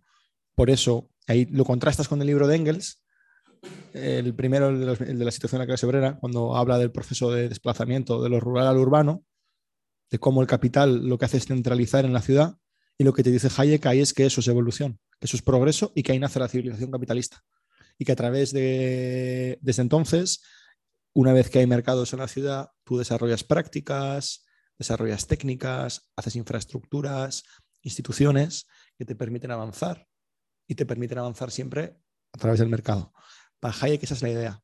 ¿Por qué tenemos esas visiones? Por el nihilismo creado por los neoliberales como Hayek, por esa idea de que la mayor idea que nos tenemos que extirpar es que el ser humano es un ser uno, la del Homo economicus, porque es mentira que el ser humano sea hiperracional, porque si no, no existiría la publicidad, precisamente. Dos, porque el capitalismo es, irracional, lo dice Max Weber, lo dice Marx, capitalismo es irracional, es decir, no sería irracional si una empresa gastara 10.000 millones en inteligencia artificial desarrollara todo y ya está. Pero tenemos a cinco empresas gastando 10.000 millones al año en desarrollar lo mismo. Los mismos servicios de reconocimiento de voz, de texto, de imagen. Los mismos. Eso es irracional. Entonces, ¿qué te respondo a esa, a esa pregunta? Te respondo que si tú miras mm, a las creaciones de coordinación social previas a las neoliberales o capitalistas en este caso, tú ves que el ser humano es un ser altruista, es un ser que mira por el bien común y por eso mi argumento clave es que no hay alternativa al socialismo, no al capitalismo como decía Thatcher. Porque tú solo tienes que mirar las redes sociales para ver que el ser humano es un ser que realmente quiere socializar, quiere relacionarse con otras personas, quiere sacar lo mejor de sí misma, quiere compartir experiencias, quiere descubrir cosas nuevas, quiere expresarse, quiere expresar su identidad. Otra cosa es que los actuales mecanismos, instituciones, eh, lo que llama Hayek la compulsión impersonal, que es eh, todas esas cosas que hacemos sin que pasen por nuestra cabeza, pero que son intrínsecas al sistema, que nos hacen competir en ese orden espontáneo que es el mercado y matarnos para llevarlo a cabo. Si sacas al mercado, el ser humano no se comporta de manera capitalista. Eso es una creación política. Eh, pero yo no lo digo, lo dicen los trabajos en antropología. De hecho, el mismo, el mero texto de David Graver, que acaba de publicar póstumo, camina en esa dirección. O sea, te ofrece evidencia antropológica suficiente como para llegar a la conclusión de que pensar lo, contrario a lo que esas corrientes dicen es una visión que llega a Europa en el siglo XVIII, que es punitivista, racista, patriarcal, y mirado y llevada solo a la lógica del beneficio, la que destruye buena parte de las comunidades fuera de Europa. Por eso se da un proceso colonial de extensión de los mercados, de extensión del capitalismo, pero ahí había incipientes formas antropológicas y sociales donde el ser humano no estaba guiado por esos motivos. Y el ser humano, tú ahora mismo, por eso te digo que las redes sociales, el socialismo es posible, porque realmente lo único que tenemos, no es lo único, pero dar las redes para socializar de una manera en que no esté mirada por el mercado es la agenda más bonita que podemos llevar a cabo. Eh, es que si no, realmente pensaríamos que el capitalismo lo ha totalizado todo, como decía Marcuse, que ya no hay afueras al capitalismo. Y de repente eh, hay un problema en Twitter y la gente se va más todo. Se va a una red social libre. Que sí, que está atado al, consumo, a la todos podemos encontrar, que sí, que es neoliberal, que es un sujeto, que es un sujeto de consumidor soberano que solo elige alternativas políticas o alternativas de consumo mediadas por el deseo propio y porque el Estado no media, el Estado no ha cogido y dice cerramos Twitter, aquí tienes una red pública donde todo eso existe, ¿vale? Pero hay una pulsión en la gente a muere Twitter, quiero otra cosa. Hay una pulsión a quiero seguir socializando en la red que sea. Y si no es tan asquerosa como Twitter, mejor. Vale, puede que más todo no se entienda, puede que tenga sus problemas, pero hay una pulsión intrínseca distinta a la compulsión impersonal del mercado. Por eso caídas como la de eh, problemas como los de Twitter son espacios desde los que se imaginan las brechas del capital, porque ahí el comportamiento humano no está guiado a que de puta madre, como me gusta que lo más me haga pagar ocho pavos, amo el mercado. No, no es esa, es que una alternativa libre. Y porque solo hay una alternativa libre que está por ahí en Internet que unos locos han desarrollado eh, de manera altruista y voluntaria que tratan de colectivizar. Imagínate si hubiera mecanismos públicos eh, o estatales que garanticen eso y luego se retiren. Que garanticen que las tecnologías están en manos de las comunidades y luego se retiren. Que pongan el dinero, lo que haga falta y luego se retiren. Si eso existiera, me estás diciendo que la gente no seguiría pensando en términos capitalistas. Eh, seguiría habiendo gente de derechas, pero estarías con una infraestructura propia para crear un cambio de sistema, crear que la mera acción de la gente, la mera acción creativa, ingeniosa, talentosa de la gente, cambiara el sistema día a día, que eso es lo que es la base del software libre. ¿Qué ha hecho Hayek? Lo mismo, pero para reforzar el mercado. Es decir, tú cambias el sistema todo el día, el capitalismo cambia constantemente. Pero siempre un sistema que se basa en la acumulación de mercancías y en solucionar los problemas que genera mediante la acumulación, no mediante formas distintas que nos permitan vidas en sociedad más sostenibles, más ecológicas, hay soluciones a los problemas que no tienen que pasar por el mercado y de hecho son la única forma de solucionar el problema de la crisis climática. No sé, ¿alguna cuestión más?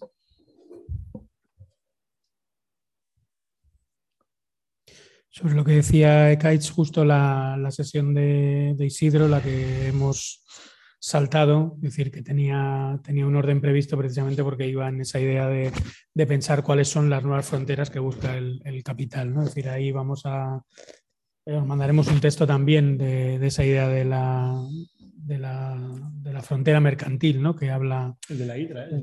¿es? ¿Cuál? ¿El de la? No, son los, los, que, los artículos que he ido escribiendo en 2021, 2022, que están en la trama de la vida. Eh, bueno, donde veremos ahí también como un mapa de, de, de esa eh, también de esos medios no solo económicos por los que el, el capitalismo es capaz de, de, avanzar y lo que está buscando, que siempre es esa idea en, términos de, de Moore, de naturaleza barata, trabajo barato, es decir, esos lugares donde el capitalismo puede realizarse, seguir realizándose a sí, mismo. ¿no? Eh, a mí lo último que, se me ocurría, precisamente en lo que iba comentando Ekaich, es eh, dónde está la agencia, ¿no? dónde está el, el punto de fuga, el lugar de, de ruptura ¿no? en, en, todo este elemento, ¿no? de precisamente uno de los cuestiones que yo creo que más empobrece las tesis del tecnofeudalismo, para quien haya podido leer el, libro, es eh, como esa sensación de, ahogo, ¿no? de, eh, el capitalismo lo ha colonizado todo, lo ha conquistado todo, con un nivel de intimidad sobre nuestras vidas que hace imposible el fugarse y, realmente, bueno, se puede ver desde ese punto de vista, el móvil nos tiene atontados, eh, nuestra eh, multitasking con, con, pantallas, pero también en esa forma de, de, actuar hay una búsqueda, hay una agencia, ¿no? Es decir, que eh, todo el mundo al fin y al cabo actúa de algún modo como emboscado en el uso de esas eh, tecnologías de las cuales te extraen tus datos, ¿no? Es decir, que el capitalismo trata de operar siempre, y aquí se ve, sobre el deseo humano, sobre lo que tú quieres hacer, de lo que, cómo te proyectas, de cómo te construyes con, con otros, de cómo se construye el, el, el común, ¿no? Y, ahí yo creo que, que, también estaría bien interesante el ver la evolución dentro del propio, del propio 15M, ¿no? El 15M es heredero del movimiento antiglobalización, que uno de sus ADNs era construir sus herramientas de comunicación, construir su tecnología, pero construirla hasta el nivel de programarla, de controlar que todo estuviese en código abierto, que la información estuviese en, en Indimedia, así como precisamente a partir de la crisis de 2008 eh, son las grandes plataformas de comunicación, las nuevas redes sociales con, con marca, privatizadas, que gestionan nuestros datos, los que se, se hacen con ese, con ese territorio y de alguna manera los movimientos políticos entramos como emboscados en esa, en esa posición. Es decir, que eh, el 15M eh, tiene un, un, momento clave de discusión entre eh, lo que está funcionando, si el N-1, que era, para quien no lo conozca, una, una red que, que, que alcanzó cierto grado de, de, masividad, una red social, pero que se parecía demasiado a las asambleas tostones que solemos organizar y los cuales la gente deja de participar en los movimientos sociales, o eh, en ese momento herramientas infinitamente más eh, sexys, ¿no? Ahí entraríamos en esta idea del fetichismo de la mercancía como, es, como era Twitter, ¿no? Que al final eso es decir que, que Twitter al fin y al cabo es que era muy eficaz a la hora de convocar, por ejemplo, concentraciones ilegales. ¿no? Es decir, yo creo que también ahí eh, Twitter ha ido ajustando el algoritmo para, que, eh, para utilizar todos esos extremos y, ver lo que, lo que se ha convertido a día de, a día de hoy. Entonces, bueno, pues la pregunta que yo quería lanzar es, ¿dónde más está esa agencia en en, en, un mundo en el que realmente prácticamente estamos eh, todo el día con el móvil en la mano, comunicándonos eh, muy parcialmente. Es decir, la pregunta sería, eh, de todo ese modus operandi cotidiano que tenemos, cómo construir agencia. Se trata de salirnos radicalmente de esa forma de relación con la tecnología y construir solo tecnologías nuestras, ¿no? Por ejemplo, pues de aquella época queda eh, Ubuntu, por ejemplo, sistemas eh, de distribución libre que usamos en este ordenador, eh, todo el mundo, como a nivel usuario, que, que, que, puede competir con, vamos, de hecho es infinitamente mejor que, que Microsoft, ¿no? Ese es el horizonte, el horizonte es eh, dónde están ¿no? las, las, las fugas de, de esa eh, relación perversa, ¿no? Y perversa siempre tiene que ver con que tú sacas un poquito, pero parece que nos están, nos están sacando mucho más en, en todo este, en estos territorios. No sé si tú querías comentar algo más.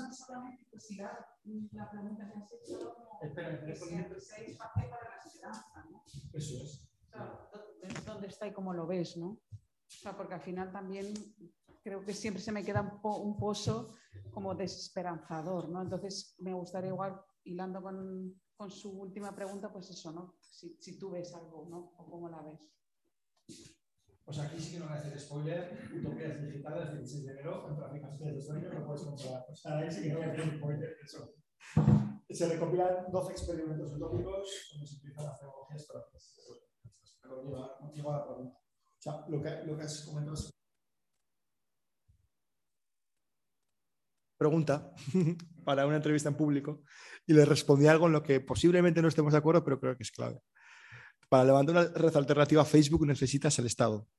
O sea, el problema es que es enormemente costoso. O sea, eh, ahora mismo, aun eliminando los salarios de locos que cobran los ingenieros, fruto de la burbuja eh, laboral que hay en este sector, por motivos evidentes, aunque elimines eso, el desarrollo de las tecnologías es caro, sea, cuesta dinero.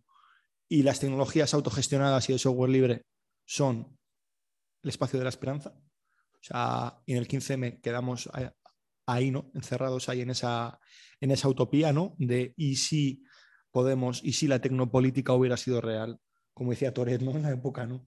Aunque con sus errores, porque era muy castellano, ¿no? Eh, quiero decir, es que seguimos, Canal Ref, quiero decir, ya vale de Castells, ¿no? O sea, ya vale, ¿no? Pablo, pero la iglesia, ¿eh?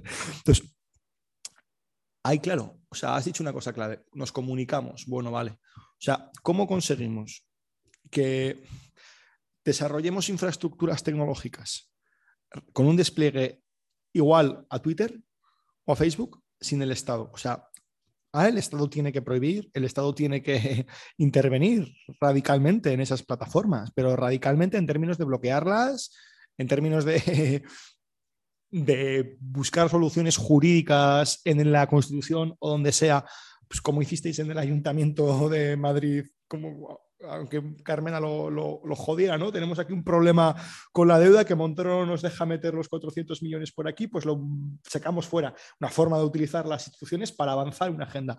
Lo mismo que se aplicó a las finanzas con Carlos Sánchez Mato, se podría aplicar a las o se debiera de imaginar cómo aplicar a las tecnologías. O sea, ¿Cómo forzamos todos los elementos constitucionales posibles? Y ahí la, la, la dialéctica es socialismo-estado a lo Allende con guerrilla climática o guerrilla digital, ¿no? O sea, cómo de un lado cómo jugamos esa dialéctica de mm, vamos a tratar de que el Estado intervenga o cómo intervenimos nosotros desde fuera al Estado para que haga uso de presencia, prohíba y construya, y cómo al mismo tiempo empezamos campañas de sabotaje.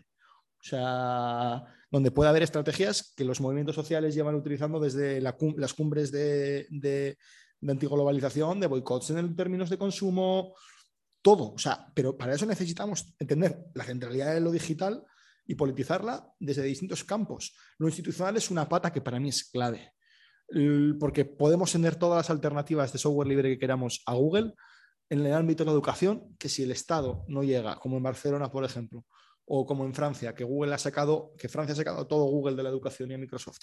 Si no existe un acto político ahí de primer orden, no veo alternativa porque las redes autogestionadas no se pueden mantener solas. Quiero decir, los servidores del 15M acaban de desaparecer. O sea, toda la documentación que había en Internet del 15M, todos los blogs y tal, si no te las has cargado en local, ha desaparecido porque los ingenieros que llevan manteniéndola estos años no podían pagar 2.000 pavos al mes ya ni con crowdfunding para sostenerlas. Ahí es donde... ¿Y dónde está la agencia? Claro, la agencia ahí es, ah, darte cuenta de eso, es autoconsciencia, es agencia. Sea, darte cuenta de esa necesidad es una agencia.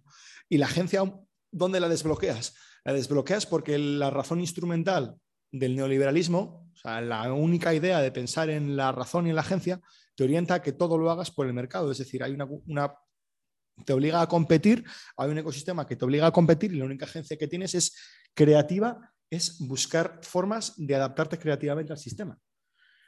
¿Cómo conseguimos que, al, que la mezcla de todas esas luchas políticas converjan en infraestructuras alternativas? Ya no solo, digamos, como, dicen, como, decíamos antes, no vamos a hacer un Amazon del pueblo, no, solo. ¿Cómo conseguimos que esas eh, infraestructuras se, se, conviertan en infraestructuras para desbloquear la agencia creativa? Y esto ya es un debate muy, muy, muy largo sobre el reino de las necesidades y las libertades en Marx, ¿no? Que muchas veces mucha gente, el reino de las necesidades es la pirámide de Maslow, la, la, la, planificación se tiene que encargar de garantizarlas para que luego estemos todos libres, reduzcamos la jornada, etc. Pero ¿y si hay una dialéctica entre las necesidades y las libertades y hay una agencia creativa nueva, que es lo que dicen filósofos como Hans Jonas, filósofos alemanes del siglo XX? Hay una agencia creativa ahí en el ser humano que yo la veo en lo digital. O sea, que antes no la veía, pero que lo veo en lo digital. El hacer memes contra Ayuso, eh, todas esas cosas es, o sea, está dentro de, los, de la agencia que nos impone la razón instrumental del mercado, pero hay creatividad. Si conseguimos crear infraestructuras diseñadas para hacer de esa creatividad una, una infraestructura que ya no solo sea un medio de producción, sino que sea más allá, que sea capaz de generar valor distinto al del mercado o al de cambio, ahí creo que tenemos la manera de desbloquear la agencia, de canalizar. Pero claro, o sea, esa lucha política tenemos que, o sea, para empezar, yo no, puedo dar la respuesta porque tendría que sentarme con 300 personas y entre todas las personas, bueno, con más, llegar al acuerdo de cómo vamos a hacerlo. dar esa, no soy Pablo Iglesias y puedo dar alternativas de cómo hacer las revoluciones en podcast.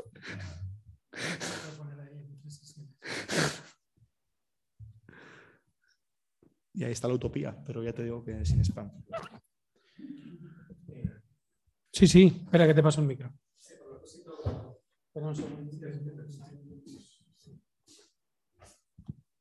Bueno, a propósito de, la utopía, eh, inquietud a propósito de esta misma conversación.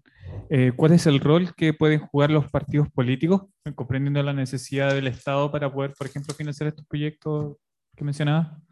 Eh, claro, sí, sí, sí claro, la, la, pregunta es sí o no a los partidos políticos eh, cómo debiese ser esa construcción partidaria, en el caso de que sí, en el caso de que no, entonces ¿qué? ¿Cómo, cómo abordar la institucionalidad? Eh, sí, o sea, partidos sí, claro. O sea, o sea, bueno, habría que repensar la forma partido, la forma sindicato, la forma movimiento social, abolir las ONGs, no sé, o sea, habría que hacer tantas cosas. O sea, habría que repensar, habría que hacer de la tecnología una institución. ¿Y cómo haces de la tecnología una institución de las mismas características que una librería? ¿Cómo haces que la tecnología sea como Trafis? ¿O de ese proyecto? O sea, esa es la pregunta. Y en función de lo que quieres hacer, vemos que se necesita. Yo creo que evidentemente los partidos tienen que existir, tienen que aspirar a reinventarse, no en términos de marketing político o de nuevas siglas nuevas, sino creo que tienen que hacerse partidos digitales al uso y no partidos digitales como lo que hemos visto en Podemos, que es una farsa digital o un leninismo digital, un estalinismo digital más bien. Eh, sino realmente los partidos tienen que ser espacios de experimentación con esas tecnologías. O sea, ahí sí que veo, igual que los partidos, los movimientos. O sea, creo que tienen que ser espacios de donde, quiero decir, para mí sería muy fácil imaginar algo mucho mejor que cualquier partido de izquierdas con tecnologías. O sea, para empezar, porque sería mucho más rápido hacer argumentarios, intervenir en plenos, crear marcos. O sea, solo utilizando tecnologías, papers, cosas muy sencillas, los partidos funcionarían mucho mejor, se podrían digitalizar realmente. O sea, podríamos hacer maquinarias no electorales, sino de construcción de, de comunidades más amplias, de representar los, las, que es lo que hace un partido, o sea, representar los intereses de determinados espectros sociales. Le daría ese atributo, el de representar determinados espectros sociales, utilizar tecnologías para hacerlo bien. Que luego haya que entrar el Estado, lo vemos, o sea, no lo sé, o sea, en función de qué momento, en qué Estado. O sea, si tenía que haber entrado Podemos cuando tuvo que entrar, es que no lo sé. O sea, bueno, sí, sí lo sé, pero es decir, si tú entras con la idea clara de que en la ley de que vas a entrar en el Ministerio de Trabajo vas a hacer una plataforma público-comunitaria alternativa a Globo, pues igual, si vas a entrar y te vas a inventar una ley rider que lo único que hace es auditar a las empresas con una consultora, pues igual no sirve de nada. Entonces, sin una estrategia no sirve de nada tener un partido y tener, eso es el experimento de Podemos, es eso, sin estrategia, sin organización y sin análisis del capitalismo del año en el que vives, no sirve de nada tener un partido ni entrar al Estado, de nada. Con otras posiciones, con otras posibilidades, igual sí sirve.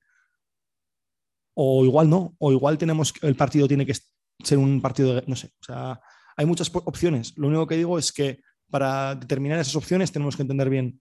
¿Y yo qué haría? Pues yo tengo mi opinión, pero cuando estás en un partido estás en un colectivo, militas en un movimiento, donde tú no dices, aunque te guste mucho oírte, verte, Tú no mandas, no dices únicamente lo que, lo, que, lo que hay que hacer en el partido, sino que estás sometido a contrapesos, a mecanismos de control democráticos. Entonces, primero haz un partido democrático, un partido realmente radical y democrático, y después hablamos. Porque igual esa decisión la tiene que tomar la. Quiero decir, hay una cosa muy bonita. Cuando Iago dejó de ir a la sexta, a la sexta eh, Iago dijo que la decisión la tomara la, la, base del salto.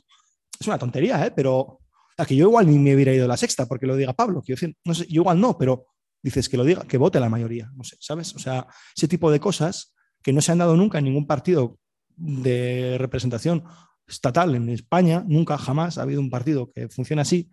Si existiera, pues igual merecería la pena. No sé, o sea, pero insisto, una, es, una, es una deliberación colectiva. ¿Se entra o no? Y si no se entra, tú asumes. Como líder o como sea, asumes que no se entra. Si entra, se va con esta agenda. Y si no se entra, no se entra porque se va a hacer una agenda cuatro años. Pero tener esa idea. No voy a hacer una máquina electoral, voy a conquistar el Estado y en cuatro años tenemos soviets. ¿En qué cabeza cabe eso?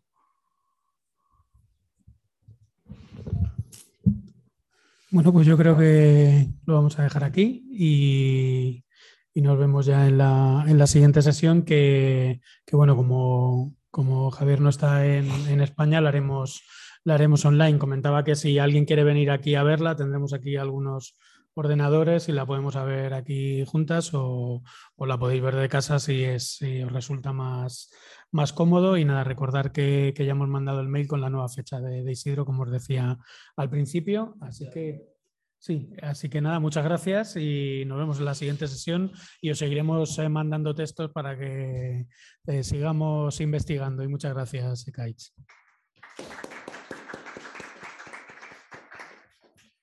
Eh, y Cedillo con Pablo haciendo la competencia a este evento.